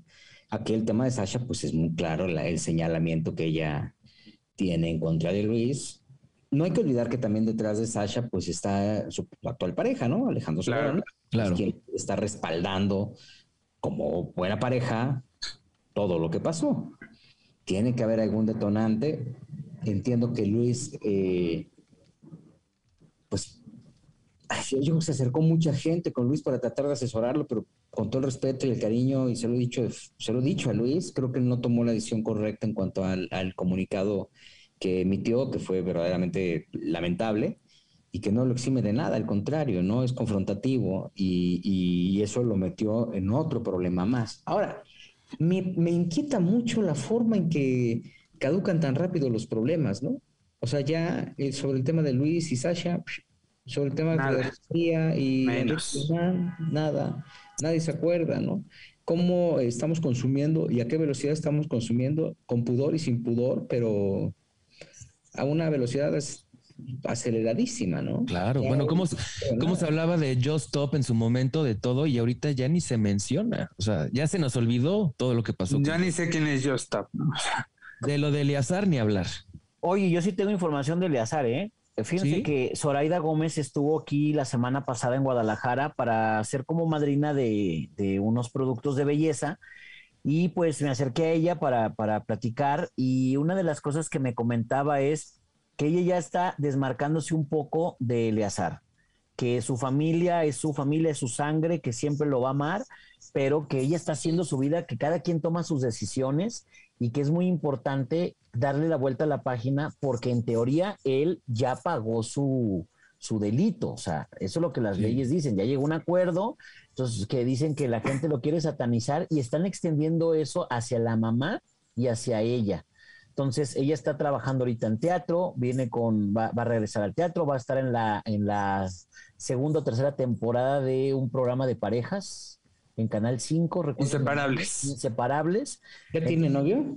Sí, tiene su pareja con, la que tiene su hijo. Ah, sí, cierto. Entonces, este, eh, ella estaba un poco eh, nerviosa porque la invitaron con su pareja desde la primera temporada, pero pues por razones primero de trabajo y después con lo del azar tuvo que declinar. Ahora sí aceptó y decía que el novio es el más nervioso de todos porque pues dice que él no es famoso, él no se dedica a nada en el medio artístico, pero quieren mostrarle a la gente esta faceta porque están muy contentos como papás, dicen que los retos fueron muy divertidos y que el público pues va, va a pasar un momento agradable, pero sí tenía ya como este miedo porque a alfombra roja que llega, a entrevista que llega, el tema es Eleazar, y también dice, bueno, es mi hermano, lo amo con todo mi corazón, amo que esté comiendo todos los domingos en mi casa y que conviva con mi hijo, pero somos dos personas completamente separadas es que si no, ¿qué le preguntas? Si no es de Eleazar, ¿qué le preguntas a Zoraida? Pues entonces no le preguntes. O sea, ese es el asunto. O sea, por ejemplo, en este caso, pues le preguntas qué, está haciendo en teatro, cómo le está yendo en Inseparables, etcétera. Y si no hay nada que preguntar, pues tampoco es manda. Que tengo entendido que iban a trabajar juntos en teatro. Y creo que Eleazar ya no. al parecer a mí me dijo que sí, ¿eh? que hay una sorpresa de que van a trabajar juntos en teatro. Oye, pero también esto te habla de que no hay una preparación mediática, o sea, no hay una preparación como personajes. Eh, desgraciadamente, yo creo que eso, deberían de dárselo a clases en el CEA o en algún lado, pero sí deben de estar como entrenados para justamente encontrar las oportunidades y comunicar, porque si bien eh, Soraya se queja de que no le pregunte, de que lo que pasó con Shari Sid, ¿no? Que ahorita hablaremos del tema, pero por ejemplo, eh, que sí, ella dice es que yo ya no quiero que me vinculen, pero no ha dado una buena entrevista en donde diga qué es lo que está pasando porque no debe ser fácil y no es, no, no, no, no es fácil. Miren, estamos hablando de la nota policíaca y miren la producción. Sí, efecto, sé qué bárbaro. No, hombre, andamos con todo. Entonces, este, no ha dado una sola declaración lo suficientemente sólida como para decir, ya párenle. ella, no ha, ella no ha cerrado el capítulo. Y ella tendría que hacerlo como personaje. Ella tendría que decir, a ver, las consecuencias, lo que a mí me pasó, lo que pasó por mi mente, esto, y a la hora de que ya la aborden en el aeropuerto, o afuera Televisa, o sea, ella ya va a tener herramientas para decir, yo ya hablé de eso, y fui muy clara con lo que sentí, y se acabó. Y se acabó. la única forma en la que ella puede dar la vuelta a la página, porque si ella misma está diciendo, ya no quiero hablar, pero y nunca habló, pues entonces le van a seguir preguntando, porque así es, ¿no? Porque así es el medio y porque así es el gremio. ¿Qué pasó con Shari Cisco? pues básicamente se me enojó con, con los compañeros reporteros, eh, pero se enojó en serio y se enojó bien, porque le había visto algunas declaraciones donde de pronto pues decía, eh, no voy a hablar del tema, no sé de qué me hablas, eh, yo no sé nada, y a lo mejor pues si no te lanzaba una sonrisa, pero tampoco, tampoco te lanzaba los ojos de pistola, no, no, no, pero esta vez fue así, eh, muy natural como lo dice mi Jorgito. Sí, este, fue afuera de, Televisa donde la interceptan, le preguntan cómo va el proceso porque entiendo que ya se reabrió, ¿no? Sí. sí, Y entonces obviamente a raíz de esta situación, pues este, eh, como dice Joelito, hizo muina. Yo nunca, nunca la había visto así. Después vi que dio declaraciones con Gustavo Adolfo Infante, ¿no? Este, eh, en donde también estaba encendida y diciendo, es que a mí, tal cual dijo, si no van a hablar de lo que yo quiero hablar, ni me busquen. Exacto. Pero es que además lo que, lo que, ella, lo que ella argumenta es que cómo es posible que a mí solamente me preguntan de eso, no, no me preguntan de mi trabajo. Pues yo creo que como, como, dijo el otro día Daniel Bisoño, es muy cierto. Y mira que Daniel Bisoño tiene una relación muy cercana con ella. Y dijo, a ver, el día que haya algo interesante de qué hablar del trabajo de Shari Seed, lo vamos a hacer. Mientras no haya nada interesante el trabajo de Shari Sid para hablar de lo que está haciendo, pues ¿qué, qué vas a hablar? O sea, no está protagonizando ningún proyecto importante. No, pero estaba haciendo una novela, ¿no? ¿En, cuál está ahorita? ¿Está con Nacho? ¿No entra con Nicandro? ¿Estuvo con Nicandro?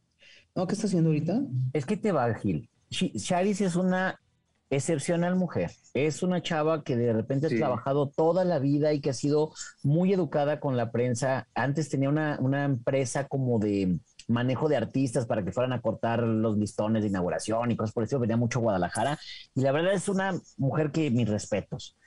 Pero algo le pasa que nadie se da cuenta de los proyectos que hace. Y pasa con algunos tipos de, no sé si el carisma, no sé si sea, no sé qué es, pero hay gente que hace una sola cosa y todo el mundo la recuerda por esa cosa. Pero en, el caso de Shari Sid, después de década, mucha gente no te sabe decir qué ha hecho. O sea, por ejemplo, o después de este asunto terrible que vivió, no te saben decir este, más cosas sobre Charis. Entonces, creo que ese es lo que le afecta. Por ejemplo, Carmen Becerra, que me parece una gran actriz, también le pasa mucho eso de que nadie sabe en qué novela estuvo, nadie sabe qué pasó. Entonces, ella pues obviamente no quiere hablar del tema y explota pero también es así como, así que digas, ay, el currículum que trae las 27 protagónicos, pues no, tampoco. Pero es que no hay una formación y no hay una preocupación. Digo, obviamente ellas atienden. A ver, ¿cuánto cuesta contratar a un publirelacionista? Vamos a poner. 30. 15, ¿no? 15, 20 al mes. ¿No? Más o menos. ¿Cuánto gana un actor? ¿Cuánto gana un actor como Sharisid? La Ponle 100. Pues si está en novela, por ejemplo, pues sí, más o menos que 100 al mes. Ajá. Un, un papel, o sea, secundario, pero de los protagónicos, unos 100. Pues mira, mira, 100. Y de ahí, pues cuánto tienen que pagar de renta, sus gastos fijos, de cuánto te gusta que sean los fijos. 50. La neta, invertir en un RP de 15 mil varos y les duele el codo. ¿No? Sí, no, mejor eso, lo, eso lo guardo porque también es una realidad que los sectores no tienen, pues, este, ni seguro social. Entonces, no hay nada, no hay nadie quien se acerque a hacerles una campaña de medios porque además no falta el RP que le dice, vamos a hacer una campaña de medios. ¿Y en qué, de qué consta? ¿Cuál es el plan? Este, ah, pues el plan es que te llevamos a todas las redacciones, ¿no? Hagas entrevistas con todos y, y ya, y ya después llegas con Jordi. ¿no? O te pago por cada cosa que me publiquen, en donde me lo publiquen, ¿no? Y, ya. Y al no tener una estrategia, ninguno de estos actores, como bien dices, Carmen Becerra, que es una mujer este, excepcional también, ¿no? este, pues obviamente se pierden y por eso no se le da relevancia a sus proyectos. Así lo presentó Ventaneando este caso y la respuesta de Sharisid. No, pero imagino que también para ella debe ser interesante e importante saber pues qué Ella en su momento lo dijo. No, estoy de acuerdo, pero ella ya tratando de rehacer su vida con una nueva pareja, dejando el tema atrás, cerrándolo, para una cuestión emocional. Eso sí, pero el que se haga justicia y se resuelva un caso como este, que fue una matanza sangre fría. Ahora te voy a decir una cosa, el que lo cierre de manera emocional no quiere decir que va a tener un cierre judicial, de una. Y la dos es que es algo que yo creo que también a ella, aunque tenga una pareja y 50 más, a ella la va a perseguir el tema toda la vida. En eso estoy de acuerdo. Pues sí. Bueno, pues vamos con Shari Sid. Reabrieron el caso de. ¿Se acuerda usted que mataron a su pareja en Valle de Bravo? No, en, en San Miguel de Allende. San Miguel de Allende, perdóneme. Bueno, pues ahí está. No le gustó que le preguntaron. Ahora sí ardió Troya cuando a su salida de Televisa intentamos platicar con Shari con respecto a la reapertura del caso del asesinato de su expareja Isaías Gómez ocurrido en San Miguel de Allende en septiembre de 2018. Mire usted lo que ocurrió. ¿Cómo está Charis? Qué linda. Bien chicos, ¿ustedes? ¿Cómo está Charis con todo este asunto de... Maravilloso, trabajando, muy feliz, muy contenta. ¿Te sientes tranquila con este asunto de la reapertura del caso? Muy tranquila y muy feliz. tendrás que regresar. Pero Shariz explotó segundos después cuando le cuestionamos el por qué no hablar con la prensa, cuando ésta siempre se ha portado solidaria con ella y su familia con respecto a tan lamentable suceso. Hablé en mi Instagram con todo el respeto, con todo el amor del mundo, los amo, no tengo nada más que hablar. ¿Por qué no hablar con los medios? Porque no quiero, porque ya pasó y estoy en una nueva etapa de mi vida, los amo. Pero siempre te hemos apoyado. También me han apoyado siempre que tengo un problema. Cuando estoy trabajando, no. Cuando se trata de chismes, ahí están. Pero cuando estoy trabajando, haciendo novela, nunca han estado para mí, más que cuando hay un problema. Entonces, ojalá que a partir de hoy, que estoy feliz, que tengo dos nietos, una vida maravillosa, déjenme en paz. Hablen de lo bonito de mi vida. Ya, lo que pasó, ya pasó. Me querían ver enojada, lo lograron. Y si no me quieren volver a apoyar, no me apoyen, no los necesito. Muchas gracias. Gracias, gracias. No me apoyen. Para Ventaneando, Ricardo Manjarres. Y ahí, al final, pues este, nos damos cuenta de esta desesperación que tenía, no es el camino, la neta. Pero también, lo que mencionas, lo que mencionaste hace rato es importante, que lo está diciendo ella. Yo ya lo dije en mis redes sociales, ya lo hablé en Instagram. ¿Para qué siguen insistiendo en que vuelva a decir lo que igual ya dijo? Pues que lo retomen del Instagram, ¿no? Exactamente. Pero ¿por qué? Pues ella, a ver, ella, esto es un binomio, esto es un engranaje tú eh, tienes que trabajar con los medios de comunicación. Ya lo dije, tienes tu propio medio, entonces ahí promocionate, entonces ahí nadie te pela, ¿no? Exactamente. Es que sabes qué es lo peor ahorita que decía Sharis, eh, no los necesito, que seguramente eh, cuando esté en la próxima novela o en la próxima obra de teatro, pues sí va, va, a tener que ir a, hacer tour y sí va a tener que necesitar. No, güey, espérate que, no creo... como quiere su nombre las, los tickets. Perdón, Carlos. Pero creo que sí tiene como el punto esto de ya lo puse. Gracias, muchachos, muchas gracias. Yo sé que me quieren, nos, queremos besitos de mamá. Oye, pero, oye, pero, oye, pero, oye, ya chingas, su ya me quiero ir, ya, ya estoy en otra cosa. Yo la entiendo así de, güey, no quiero. Como cuando estás en el centro comercial Lo que y se te cruza el güey de galloso. Oiga, ¿así ha pensado que usted se va a morir algún día? Güey, es domingo, vengo comiéndome un helado, chinga tu madre, güey, discúlpame. Y yo creo que uno te puede agarrar eso cualquier día. Me parece que em, pues Charis va a tener que eh, eh, sentirse acosada, perseguida, porque eso es lo que percibo de ella, hasta que realmente acceda a contestar las preguntas, porque no es lo mismo hacer una transmisión de Instagram con diciendo lo que tú quieres, lo que crees que es conveniente que sepa la gente, a enfrentar ya los cuestionamientos más directos. Pero parece que hasta, que ella no se siente a enfrentar esos cuestionamientos, pues se le va a seguir preguntando. Y además, como el caso pues sigue avanzando y hay una investigación, pues evidentemente se le va a seguir preguntando por qué es noticia, básicamente. Pero a lo mejor ya pasó por un proceso. A lo mejor ya pasó ella por... Estaba, ella estaba cuando ocurrió el asesinato. Y eso lo hace una pieza eh, que, que, tiene que ser atractiva para como noticia.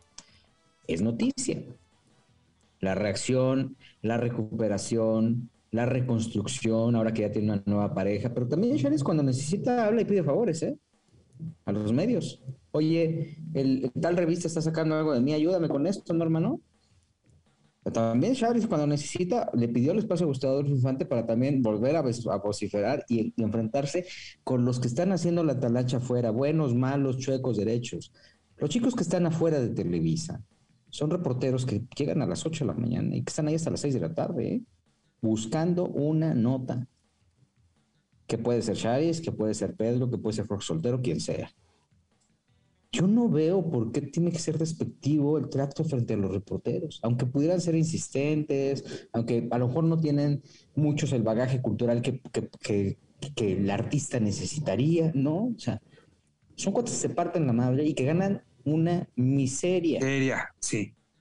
Oye, pero a ver, al principio ella me parece a mí que fue educada, que dijo, a ver chicos, gracias, ya lo dije, ya me voy. Al principio fue educada y, al final tendría que haber seguido. Pero, pero también, pero también siento yo que ya se volvió, o sea, eh, había sobre todo una reportera que empezó ya como a exigirle, como si fuera su obligación, como de, pero ¿por qué no quieres hablar con los medios? ¿Por qué no quieres hablar con los medios?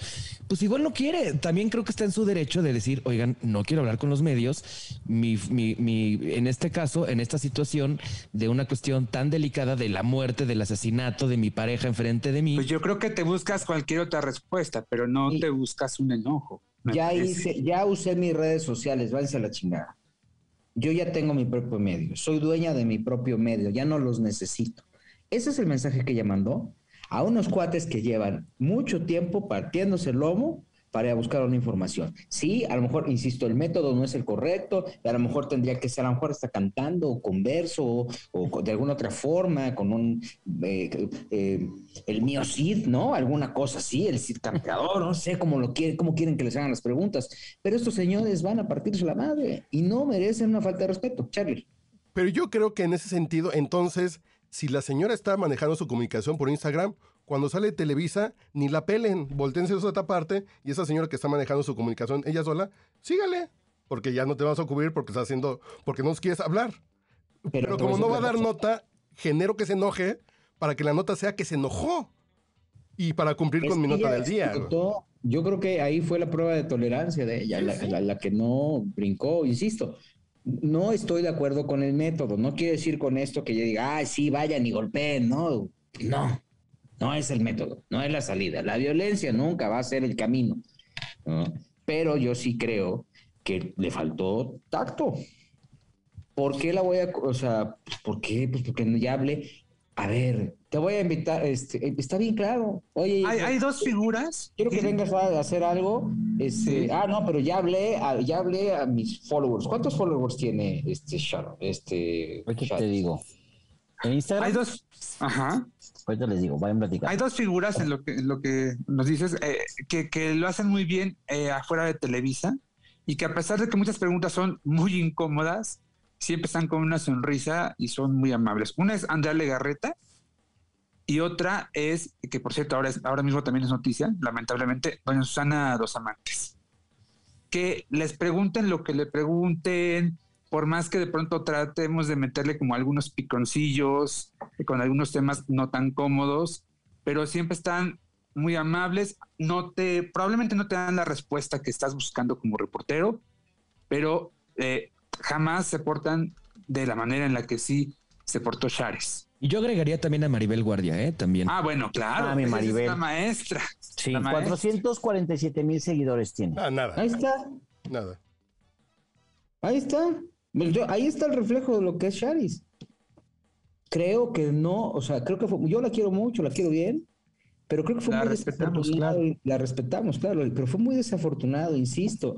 Esta confrontación que hay entre artistas y, a ver, a mí me inquieta mucho que entre las demandas que hay entre Gustavo Adolfo Infante y, Alfredo Adame y Sergio Mayer contra Gustavo Adolfo y, y gana Mayer, Mayer no le va a ganar a Gustavo. Mayer le va a ganar al medio, al gremio.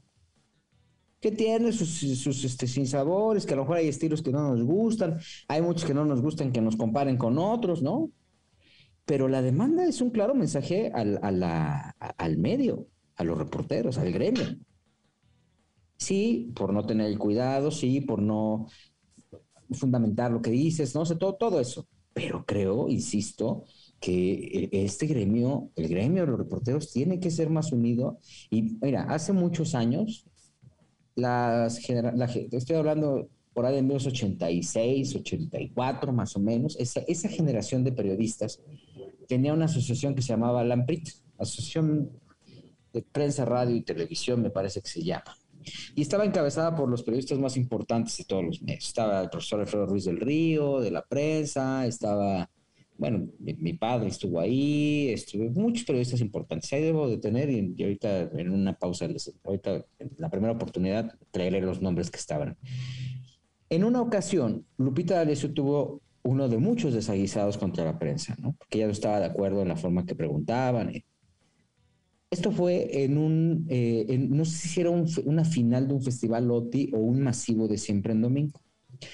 El desaguisado se dio justamente, eh, perdón, el contexto es, eh, este desaguisado se dio porque Lupita tuvo un desprecio a los fotógrafos. Ella, ella dijo, yo, a mí, los fotógrafos necesitan de mí, yo no me vuelvo a tomar una foto de ellos, es más, ni me tomen fotos y sáquense la fregada, ¿no? En el momento en que Lupita sale a cantar en ese masivo, todos los fotógrafos, que también había un demonial porque había muchísimos medios, ponen al pie del escenario su cámara. Cámaras caídas. No hubo una sola foto para Lupita D'Alessio. ¿Qué pasó después? Lupita convocó a los fotógrafos para decir, señores, tenemos que trabajar en conjunto porque así lo marca la industria. Y pasa con, en, en cualquier parte del mundo, pasa con los gringos, pasa hasta con los coreanos, ¿no? Me acuerdo de cuando llega Salma Hayek a presentar, no sé si fue Frida o fue una película antes, Gil, y llegó tarde. Llegó como, no sé si dos horas y media tarde, y todos los medios, eh, todos los medios se levantaron y se fueron. ¿Y qué, hizo, la distribuidora? Eh, pues volvió a citar medios, pero así ya para un desayuno, ya muy en forma. Y bueno, Salma monísima y disculpándose por el retraso del día anterior, ¿no? Eh, Charlie. Pero, por ejemplo, Gil, como editor de un medio, ¿tú qué pasa si llega tu reportero y dices, no te traje notas porque esta vieja payasa se puso así y yo bajé mi cámara? Y ya no saqué nada. ¿Tú qué le dices como editor? Hoy, hoy con la comunicación tú ya tienes que hablar y decirle a tu, a tu jefe de información, a tu jefe de redacción, a tu director, a tu editor. Tengo esta bronca. Me quedo, me voy. Y entonces la pregunta del editor, la, pregunta inmediata es, ¿quiénes están y quiénes se van? Y entonces la respuesta del reportero te dice, se quieren ir todos, pero se va a quedar reforma y ventaneando. Y entonces estás obligado a quedarte. No, pues. Claro. Confirmo. Ahí se rompe la magia. Te voy a decir dónde está el. Perdón, Jorge, eh, si me permites nada más para cerrar mi comentario. El problema el problema más grave es que nosotros no hacemos una entrevista para nosotros. Nosotros trabajamos para una audiencia. Nosotros tenemos que buscar historias para una audiencia. Y si a la audiencia en este momento la noticia es cuál es, en qué paso o cómo va el proceso, si se reabrió el proceso y cuál es el sentir de Shari Seeds frente al atentado que sufrió su pareja en tanto tiempo, pues estás obligado a llevar esa información. El artista sigue pensando que el reportero es fan. Sí, hay muchos que se comportan como fans y ahí es donde valió gorro el asunto. Pero el artista no se da cuenta que sí somos un puente que transmite a varios medios sus ideas, sus sentimientos, sus historias. Ahí es donde está, ahí ese es el problema.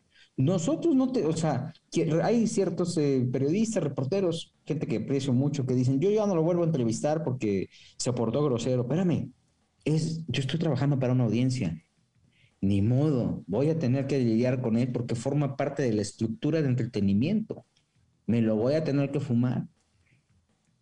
Jorge. Yo quería confirmar eso que dice Gil Carlos, que, que yo creo que soy de los reporteros más enfadosos, que cuando pasa algo así, yo le marco a Gil. Y estoy, si no es WhatsApp, es llamada y le digo, está sucediendo esto. Y ha habido ocasiones en las que me dice, no tienes por qué estar ahí, retírate o hay veces que me ha dicho, pues ni modo hay que quedarse, y eso me ha quedado claro. Y eso es lo que quería decir, que trabajamos para una audiencia. Entonces, de repente voy a comentar algo que lo que yo no estoy de acuerdo. Por ejemplo, eh, el día de ayer se dio a conocer en la portada de la revista Hola eh, a la hija de Alejandro Fernández Jr., Mía, donde hace una presentación muy bonita, etcétera, etcétera. ¿Es tuya o de Alejandro? No, no, esta se llama la niña, Mía, Mía Fernández.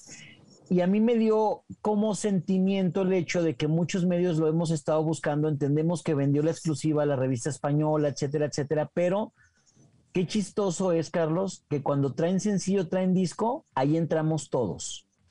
Ahí sí entramos todos. Pero cuando son cuestiones a lo mejor más personales, ya deciden a ver quién es el mejor postor o, quién les va a dar el mejor espacio. Y eso sí se me hace como gacho, porque si estamos ahí siempre promocionando, ahora es al revés con Sharit, si estamos promocionando siempre su música, sus espectáculos, sus conciertos, cómo les fue, y de repente queremos saber un poquito de una parte más personal, ah, no, eso nada más va para la revista que me paga en euros. Pero sabes que, que yo creo que también ahí son dos factores. Uno es la relación del reportero, del periodista con el famoso, uno, y dos, qué medio es. Entonces, si tú tienes una buena relación con Alejandro Fernández, y estás en un buen medio, oye, y le marcas, oye Alejandro, fíjate que estoy trabajando ahorita en la revista Caras y quiero que me des una entrevista con tu papá y con tu hijo, o sea, los tres. Y es una muy buena revista, vas a hacer portada y tú y yo, ya sabes, me debes un favor, bla, bla, bla. Igual es más fácil a que de repente tú, fulano de tal, le marcas que le, de Buenos Días Tamaulipas. Y entonces obviamente dicen, bueno, a ver, ni el medio me interesa y ni siquiera sé quién me va a entrevistar. Entonces yo creo, que, yo creo, que, las relaciones y el medio sí ayudan mucho para ah, conseguir una nota. Por no hay medio pequeño, ¿eh? pero espérame, no, hay medio pequeño. Exacto. Y tú lo ves, o sea, ve lo que está construyendo eh, con sus eh, límites o con sus excesos, ve, ve, lo que están construyendo en los canales de YouTube, una gran generación de generadores de contenido, lo que están construyendo en TikTok, que probablemente a lo mejor no es lo mejor o lo, o lo más atractivo para cierto segmento, no importa el medio. O sea, hay gente que ha crecido de una manera impactante con todo el respaldo y no pasa nada. O, viceversa, es decir, gente que ha recibido cualquier cantidad de dinero para que el proyecto crezca y no pasa nada. Yo, yo eso lo que quería decir, nada más que, o sea, a mí lo que no me gusta, Sebastián, es que, pues yo, para empezar, no trabajo en medios pequeños, número uno. Eh, que te pelucean de repente y uno lo puede entender, pero lo que no me gusta es, de verdad, cuando hay una cuestión de venta de boletos de un show, cuando hay una cuestión de venta de discos, cuando hay un asunto de promocionar para que se compre algo, mira, una sonrisa, ¿cómo estás? Jijiji, jajaja, ¿no?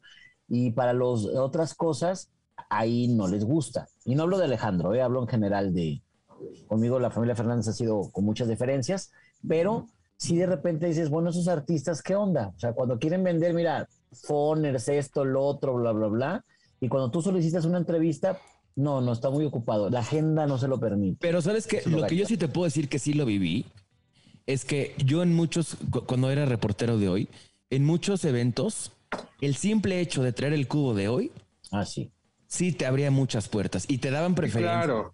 Y tú primero, y pásale por acá, y este, y sí, primero haces tú un, te, doy a ti uno a uno, y los demás, chacaleo. Y sí, o sea, que quizá hablemos de ti, te mandan a la cola o qué. Claro. Ah, o sea, no, no, no. Una botella del tequila del booking. o sea, por ejemplo, me, me, pasó una. Cuando Jackie Bracamontes estaba haciendo una película en San Miguel de Allende, uno, yo, yo, la conozco muy bien porque pues yo trabajé con ella. Y dos, pues traía el cubo de hoy. Entonces, pues obviamente me dio, me dio la entrevista antes que cualquiera y, todo esto, ¿no? Entonces yo creo que sí, sí ayuda. Digo, evidentemente no hay medio pequeño, pero sí ayuda. Uno, el tener la, una relación y dos, pues el medio, ¿no? O sea, sí. Sí, te pones dos pasos adelante, ¿no? Sí. Y si a lo mejor la próxima semana tengo concierto en Tamaulipas, pues Buenos días Tamaulipas será importante, pero pues, normalmente no. Es, si yo tengo tiempo limitado, se lo voy a dar a hoy, se lo voy a dar a reformas de lo... Pues sí, pues hay razas, perdón. Y, no, o sea, esto es una cosa que la verdad, cuando el Heraldo de México arrancó, a mí llegaba mi reportera frustrada porque me decía, es que me pelucean, o sea, llego, este, obviamente primero pasan a televisión, primero pasan a los de, a los de Televisa, a los de Azteca, y ya, ya después ya así como de, pues ya como para, por compromiso, me pasan a mí, me dan dos minutos y ni siquiera con el, con el protagonista. Pues, pues sí, digo, también es, un tema de, cultura, ¿no? Porque, por ejemplo, también hay ciertas agencias de relaciones públicas que, que, hacen un trabajo muy eficiente, ¿no? En Estados Unidos.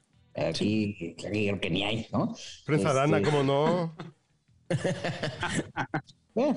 oye, por cierto, Leonardo Aguilar grabó un video en Guadalajara, dos videos en Guadalajara, Jalisco, y yo quedé verdaderamente sorprendido con la capacidad de este cuate, ¿no? Qué cuate tan curto, tan preparado, visionario, qué manera de responder y de abordar el tema de Ángela. Este, a mí me causó una admiración tremenda. Vi lo que las declaraciones que le dio a Despierta América, la serenidad con la que habló con la gente de Ventaneando, este, cómo abordó el tema, de qué manera respaldó a la hermana. Quedé sorprendido. Habla, habla mejor que Pepe Aguilar. O sea, ¿y la de TV novelas no te gustó? Ah, órale. No, es que se sale el lunes, la veo. ok.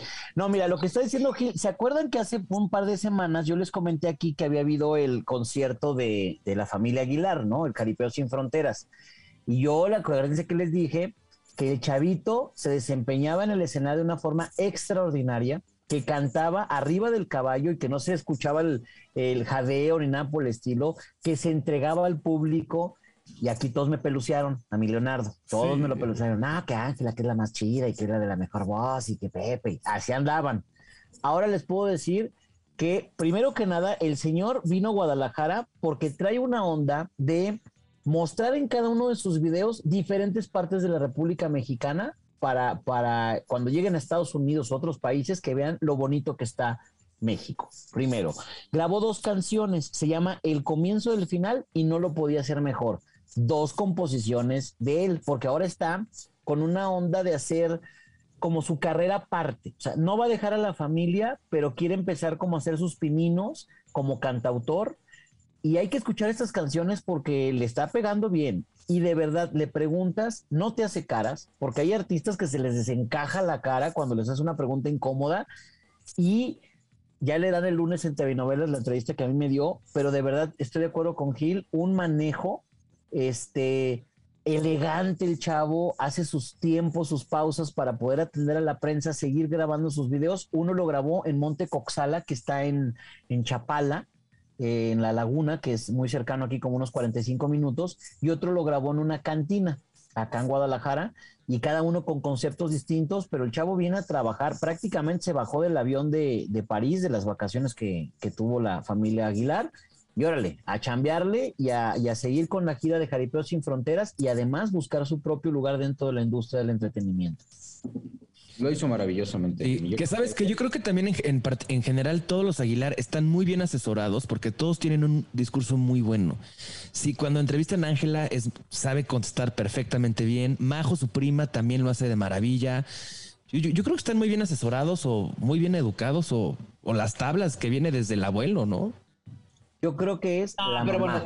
don Antonio, sí, yo creo que es la mamá. ¿eh? La verdad es que qué bien, qué bien lo hicieron. Don Antonio era de charachero. Es que ellos sabían la importancia de los medios. El único que se le botó la canija fue, Pepe. Pepe estaba muy bien, de repente ya enloqueció y ya, ya, ahorita ya Pepe se cree San Pepe. Ojalá y esta, esta lección se la den sus hijos. Pero está la mamá detrás, Gil. De verdad está la mamá y te voy a decir por qué. Porque tiene Pepe Aguilar otros hijos de un primer matrimonio, encuentro, no sé, y ya ves que los problemas que se han enfrentado con la justicia el chavito por andar ahí metiendo gente de Estados Unidos en la cajuela. Pero estos niños en particular, yo te lo digo, hace como unos dos años para, para un canal de televisión acá en Guadalajara tuve la oportunidad de entrevistar a Ángela, Pepe y a Leonardo. Y desde que llegan Sebastián, o sea, llegaba Ángela, hola, muchísimo gusto, soy Ángela Aguilar. Solo que hace dos, tres años no era la Ángela que, que, nosotros conocemos, ¿no? Apenas iba iniciando. Y este, y te saludaba, te saludaba de beso, terminaba la entrevista y, iba y se despedía de ti de una manera muy educada. Y yo dije, órale, o sea, te llama la atención porque eso no cualquier artista lo hace. Oye, ¿y quién, quién convocó a los medios en Guadalajara? Eh, ay, el manager, es que no fue como muy abierto, mi ¿eh? O sea, ¿fue Mario Larios? El, Mario Larios, Mario Larios. Mm. O sea, no fue como muy abierto el asunto. o sea, como que fue invitación y también así como que se pidió que no anduvieran ahí como, como haciendo olas, pues. Eh, bueno, que también condicionaron no decir nada, ¿no? Bueno, dijeron así que preguntarle de Ángela y ahí está el chamaco contestando con una maestría.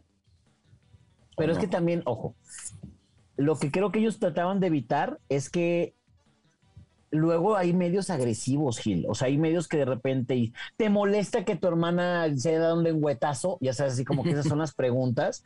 Pues imagínate cómo se pone el artista o cómo. Entonces, lo único que pidieron es evitar. Las preguntas fueron muy sutiles, pero las respuestas de Leonardo fueron como contundentes y, y diciendo es mi hermanita y lo voy a defender. Ahí está la fregadera. ¿Para qué te condicionan? Pero habla de un buen equipo de relaciones públicas que le preparó las respuestas, que platicó con él, que te pueden preguntar esto. Yo cuando trabajé para una empresa de comunicación, eh, para una empresa de, de, tecnología, parte de mi chamba era ponerle en el, eh, eh, en el brief al vocero las 10 preguntas más cabronas que te pueden hacer. Ah, sí. Y se las dejas y le dices cómo darle la vuelta o cómo responderlas. Te pueden preguntar de tal cosa, de tal lanzamiento, de tal error, de tal problema en la planta donde hay chinos explotados. Entonces, aquí está la respuesta. Y la buscas hasta con Corp, la vas ligando y dices, aquí el statement, eh, eh, el statement de, de, Corp dice que bla, bla, bla, bla, bla, bla, con nuestra fábrica. Y dices, aquí está, y lo preparas, léete esto cuatro veces. Yo te voy a hacer las preguntas a ver cómo estás, cómo te sientes. Y esa es la chamba de un RP. Sí, pero te voy a decir una cosa. Fíjate que por eso estoy destacando la actitud de Leonardo también, porque si tú le haces una pregunta a Pepe Aguilar, se te se le desencaja la cara, ¿eh? Sí. Tú dices, ay, güey, que, que no vaya a agarrar algo porque me lo avienta en este momento. ¿Se me explicó? Por ejemplo, en una ocasión estuvo acá en Guadalajara, llegó muy afectado de la garganta, no quería dar entrevistas y la pregunta fue nada más, oye, ¿cómo te sientes? O sea, de... Y la pregunta iba más por el lado de, eres tan profesional que pese a que vienes mal de la garganta, vas a entregarte arriba del escenario y el otro se puso como no tienes una idea. Y un compañero mío, ¿eh? ¿Se enojó? Se enojó, pero cuando realmente se enojó y se enmuinó, hizo berrinche, fue cuando TV Nota sacó las fotos de él tatuado. no, no, no, ese día estaba como no tienes una idea. Pero es lo que te digo, o sea, ahí no es el, ahí es la cuna. Sí. Porque Pepe siempre, siempre ha sido medio soberbio. Pero parte de un buen entrenamiento de medios también es, haces un entrenamiento de medios hasta con cámara y después ves el video y en el entrenamiento de medios le dices, oye, trascendió que tu mamá es travesti. A ver cómo se prende el entrevistado y decirle, güey, no puedes poner esa cara de enojo cuando te pregunte estas cosas. Usted cool, respire, toma aire, y dile sí, pero yo creo en la diversidad y está bien, y yo le compro sus tacones.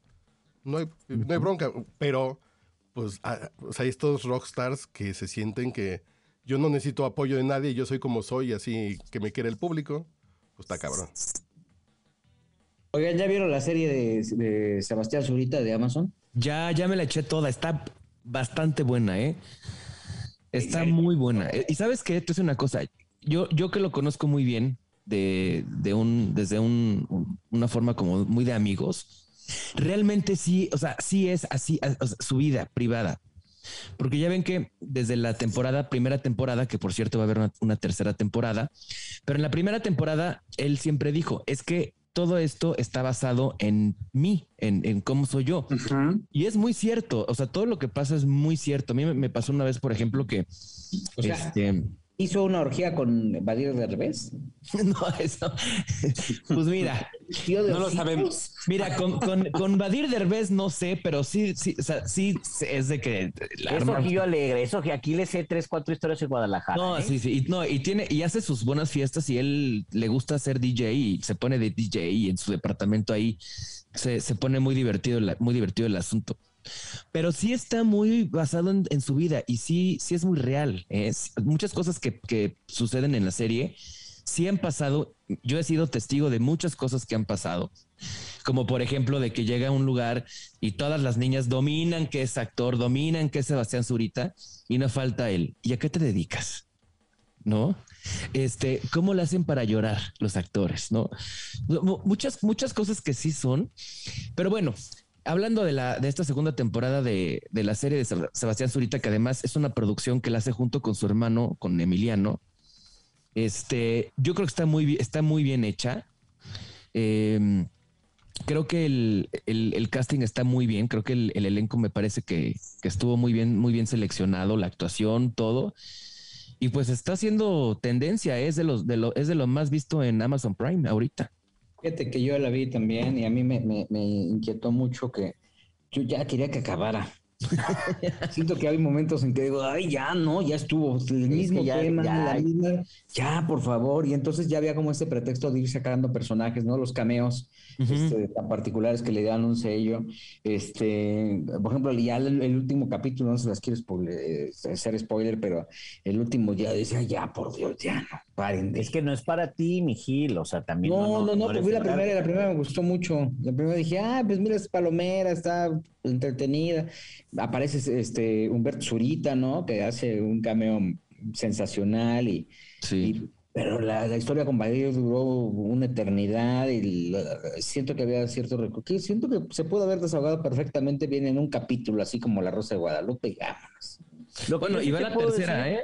Lo que te puedo decir es que se tiene que poner las pilas mi Sebastián, porque aparte de es buen actor, es galanazo, viene de una dinastía bastante importante, pero como que es medio soberbio, mi Sebastián, es medio soberbio y no le gustan todos los proyectos. Y la verdad es que está medio olvidado ¿eh? en el mundo del espectáculo. Cosa diferente que Emilian. Sí. A, ver, dime los tres últimos éxitos de Sebastián Zurita. A ver, échatelos. Luis Miguel, la pues. Además de esa serie. Pues la primera temporada, la segunda temporada, y también se, y, recientemente se, se, había aventado una película. No recuerdo el nombre, pero se aventó. Tan pues no, fue que ni te acuerdes, que ni te acuerdes de Claro. Pero la serie de Luis Miguel, la segunda temporada de la serie de Luis Miguel. Y tan tan.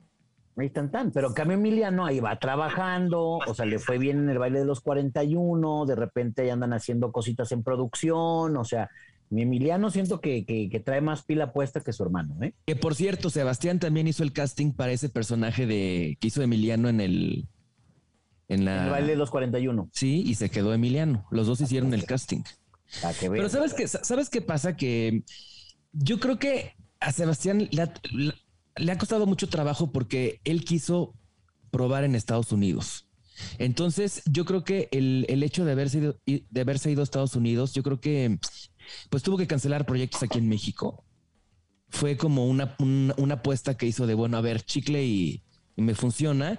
Por cierto, cuando se fue a Estados Unidos, quien le había prometido un apoyo importante fue Eugenio Derbez, por eso es que conoce a Badir.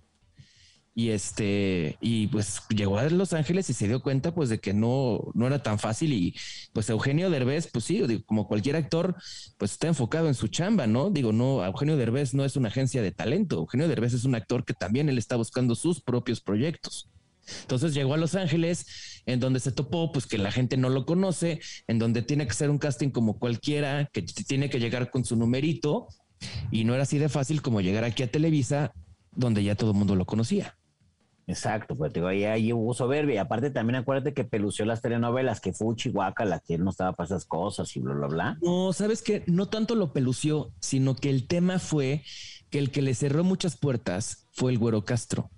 Porque el Güero Castro, recordemos que Sebastián anduvo con Angelique Boyer. Y después, cuando el Güero Castro anda con Angelique Boyer, le, le cierra muchas puertas. Incluso ya habían confirmado a Sebastián Zurita como protagonista para una novela. Y de repente lo bajaron de un día a otro, ¿eh? Sí, lo último que hizo creo que fue Corazón Salvaje. sí. Sí, sí, sí. pues mira, eh, vimos ahí la, la serie quieren ahí divertirse, pues pongan la de Teniente Harina, que está muy divertido. También está en Amazon, ¿no? es una manera muy diferente Pero hablando de las plataformas digitales, fíjate que a mí me sorprendió mucho, Gil, esta semana, que literal la caída en las acciones de Netflix y la pérdida de usuarios, más de 200 mil usuarios en lo que va en el primer trimestre del año, y que las proyecciones dicen que va a perder 2 millones de, de suscriptores este 2022. Y tiene que ver muchas cosas que está haciendo mal Netflix. Pues es que, ¿sabes qué? Que ya están haciendo como que mucho churro, ¿no? O sea, falta contenido, entonces, órale, lo, véndele, véndele.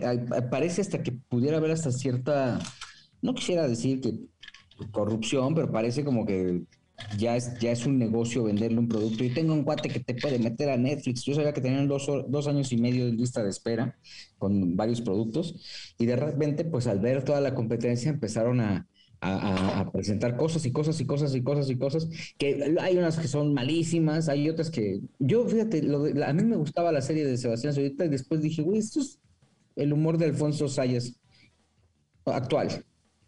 O sea, las películas de ficheras actuales, eh, con otro contexto, ¿no? Ya le conocí las, las pompas a Sebastián Zurita en una escena que es de pastelazo. Sí, sí. Ya están haciéndolo y empieza a hacer un recorrido por varias series, o, sobre todo series eh, mexicanas, y ya es pastelazo. Por eso veo Betty la Fea en Netflix, justamente por eso. Hay otro, otro, no bueno. No, no, no. Pero ¿sabes qué? Que yo creo que Amazon Prime sí se está poniendo las pilas y yo creo que Amazon Prime sí está proponiendo cosas interesantes. También HBO Max, ¿eh? Mucho. Sí, mucho. La verdad. O sea, digo, si a mí me preguntas como usuario, digo, yo tengo Netflix, me gusta. Mi coraje con Netflix es que empiezan, le dan toda la promoción a una serie, te das la oportunidad de verla, te enganchas y al tercer capítulo ya anunció el mismo Netflix, se cancela la, la serie y terminas de verla y con un final súper abierto para una segunda temporada y que ya no se va a realizar, entonces ahí te quedaste, ¿no? Este, ese es el caso de las series. Otra cosa que no me gusta de Netflix es el hecho de que de repente como que anuncia, anuncia cosas, luego no sabes ni dónde, la navegabilidad está como complicada, no las encuentras, después las cosas ahí, y creo que otras plataformas están dando contenido de mayor calidad, como decía Gil. A mí de Netflix me gusta el putum. Cuando entras, sí, putum. Ah, maravilloso. Pero por ejemplo, ¿vieron esta serie de los niños japoneses de mi primer mandado? No. Es una serie en que mandan a los niños, a niños chicos de 4 o 5 años en Japón, a la ah, calle. sí, sí, sí, sí. Es una hermosura. Y son capítulos de 10, 15 minutitos muy bonito. Netflix también? Sí, Netflix. Hay uno que se llama Frito. Ay, que es una de comida frita por Estados Unidos, que es una chulada también. Yo creo que hay cosas muy buenas. La serie esta de los diarios de, de, Andy Warhol también está muy buena. Ah, está, buena. sí, hay muchas cosas buenas, sí, pero... perdón, Charlie, lo que están produciendo para el mercado mexicano es lo que es de tres baros. ¿eh? Ah, ah sí, está bien gacho. Lo que pasa es que ya. empieza a sentirse el saborcito del productor mexicano acá con Dechi, buena ondita. Y dices, Amsterdam en HBO está bien chida. Ah, sí. Amsterdam está bien padre. Lo que dice Gil es cierto, Carlos. Por ejemplo, ves el juego del calamar y fue sensacional esa sí, sí, hay cosas buenas. Y otro, pero el problema que tiene, a ver, por ejemplo, Stranger Things. Yo me declaro fanático de esa serie. Pero se supone que es una serie de niños y esta última temporada que apenas va a salir, no me acuerdo qué número de temporada es, pero ya los niños ya hablan así, ya sabes, ¿no? Este, porque tardan años. Oigan, ¿ya vieron en Netflix la película de Ya Veremos que sale Fernanda Castillo y Mauricio Ockman? No, ¿qué tal está? Muy buena, ¿eh? Tiene un mensaje bastante, bastante bonito. Y es divertida, es chistosa, es palomera, pero, pero sí al final tiene. Eh, esa sí la alcanzaban a estrenar en cines, ¿verdad? Sí, porque ya tiene más o menos como, o sea, dos, tres años. de dos años. En el 2018 creo que fue cuando se estrenó más o menos. Sí, sí. Y este, ya ahorita ya apenas la acaban de subir a, la plataforma de Netflix. Este, de hecho, en este momento me está escribiendo Ernesto Huitrón para disculparse, no con nosotros, con la audiencia de quizá hablamos de ti, porque dice que está en una cena con la gente de Netflix. no, este, bueno. Ay, perdón. que no, le pongan. Oye, a Sebastián Reséndiz sigue tirado por la vacuna? Sí. Ah, que, así se llaman ahora. ahora sí le dicen. Tiradísimo. ¿Tenemos notas para cerrar, señores? él? Este, oye, nada más, Memo del Bosque, que tuve oportunidad de verlo ayer en la presentación de, de Perdiendo el Juicio, me comenta que probablemente en dos semanas, a más tardar, le confirman el regreso de 100 mexicanos, dijeron, VIP, pero sería ahora para VIX. Sería una pequeña temporada para VIX. Y bueno, evidentemente no iría Adrián Uribe a la conducción, no iría tampoco Marco Regir, que fue el primer eh, conductor de este formato en México. Eh, estaría Guillermo buscando a un nuevo conductor. si quiere que sea un comediante. Y pues bueno, a ver a quién al final terminan eligiendo si es que este producto se, se realiza. ¿No será Albertano tú? Sí le pregunté de Albertano, pero me dijo que, que no creía porque eh, pues ya eh, Ariel había como que tomado un poquito su propio camino con este tema de Albertano contra los monstruos, y estaba haciendo teatro y esto, que ya lo veía un poquito complicado, que ah. prefería buscar a uno nuevo. no sé si, no sé si de pronto Faisy Gil, que ya ves que lo están metiendo para muchas cosas. No, pero Faisy está bien donde está, ¿no? Me caigo ahí, está, creo que encontró su propio mercado ahí. Yo salgo en ese, en esa, en esta temporada de Perdiendo el Juicio. ¿Cómo crees? Sí, en, qué capítulo estás? En el de Lucía Méndez. Ah. Ahí. Es que al final, o en, casi al final del programa, siempre aparece un comunicador diciendo que están cubriendo pues el evento del año, ¿no? Básicamente. Sí. De a la diva, en este caso Lucía Méndez, que también es una de las participantes. No sabes qué bien se trabaja con Demo del Bosque. Este, digo, no lo digo por lo que yo hice, porque yo no hice nada, pero todo su equipo anda bien tranquilo. Ah, por cierto, ese día me tocó ver que, no sé qué bronca traen Luis Felipe Tobar y Jesús Ochoa. Pues algo de Landa. No sabes qué agarrón se dieron, ¿eh? Bueno, me sacaron del foro. Yo iba llegando a saludarlos así de, ay, ¿cómo están? Bienvenidos. Y de repente, llévenlo a maquillaje. y me llevaron al maquillaje dos foros después. ¿Por qué? ¿Qué pasó? Y ya después, pues ya sabrás, una comadrita, como dijera la querida Maxirú, este, me contó que se dieron un agarrón, pero de, pero de, así que sí, estuvieron a nada de agarrarse a golpes. Esto fuera del aire. Sí, sí, sí, claro. pero después, como después siguieron grabando, no sabes qué profesionales. O sea. Como si nada. Como si nada. Híjole, pero Ochoa, Ochoa se va haciendo de una fama de conflictivo que no puede con ella, ¿no? Ey, caray, es una pena. Porque es muy buen actor. Hoy fui a ver Network con Daniel. Me, anda, me han hablado maravillas de. ¿Cómo, ¿Cómo la viste? Maravillosa. Es maravillosa. Tiene todo.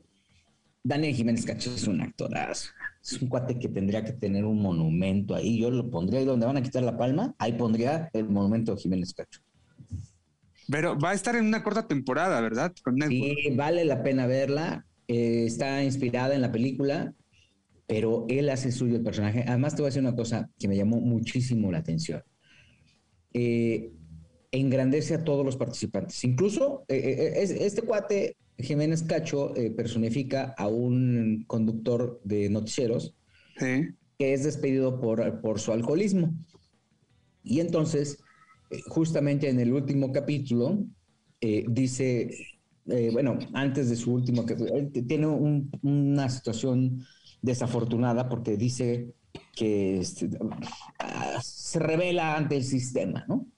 Y esto provoca que lo saquen del canal de televisión y en sus últimos capítulos empieza a tener un rating tremendo porque se le ocurre decir que se va a suicidar. Entonces, obviamente, las cifras se van y deciden no correrlo porque justamente, pues eso era lo que andaban buscando, ¿no? Eh, está bien interesante.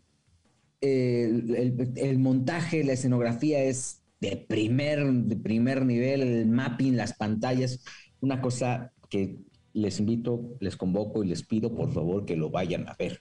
Oye, ¿qué tiene que ver Go ahí? Porque creo que en el programa eh, está el agradecimiento a Go no sé por qué. Agradece a todo mundo.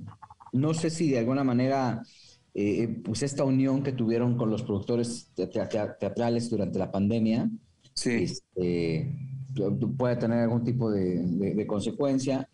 Eh, y, por ahí esté. No sé exactamente, sé que producen directamente Claudio Carrera, Tina Galindo, eh, Diego Luna, y no sé si Francisco Franco, que es también director pero es una cosa espectacular, vale muchísimo la pena, mucho la pena. ¿Y qué sabemos de Tina Galindo, Pues ya está mejor, ¿no? Qué bueno. Se presentó en la conferencia de prensa, tuvo una aparición, habló un poco. Eh, no la vi, no, yo no he visto a Tina, eh, desafortunadamente, pero eh, que creo que ya el hecho de que esté asistiendo al teatro, pues esta, habla de que eh, tras eh, sufrir un derrame cerebral, pues ha estado mostrando una evolución y que bueno, y así deseamos que así se mantenga la queridísima y La gran Tina Galinda. La queremos, ¿eh? Sí, cómo no. Pero bueno, pues ya nos vamos, ya nos vamos, estuvimos platicando, estamos este, ya contra el reloj porque Carlos H. Mendoza se tiene que ir al Siqueiros. No, pues ya no existe el Siqueiros. Ah, no, ya no, ¿verdad? Ya está apasionado. Que está padre, también vale la pena. No me pagan nada, pero ya diré que por la mención. me había invitado? Ah, pues un cuate que trabaja con Sherry Sid me invitó al Siqueiros, bueno, al antiguo Siqueiros. Sí, el apasionato. Vale la pena, pues hay que ponernos de acuerdo para ir. Pues sí, vamos.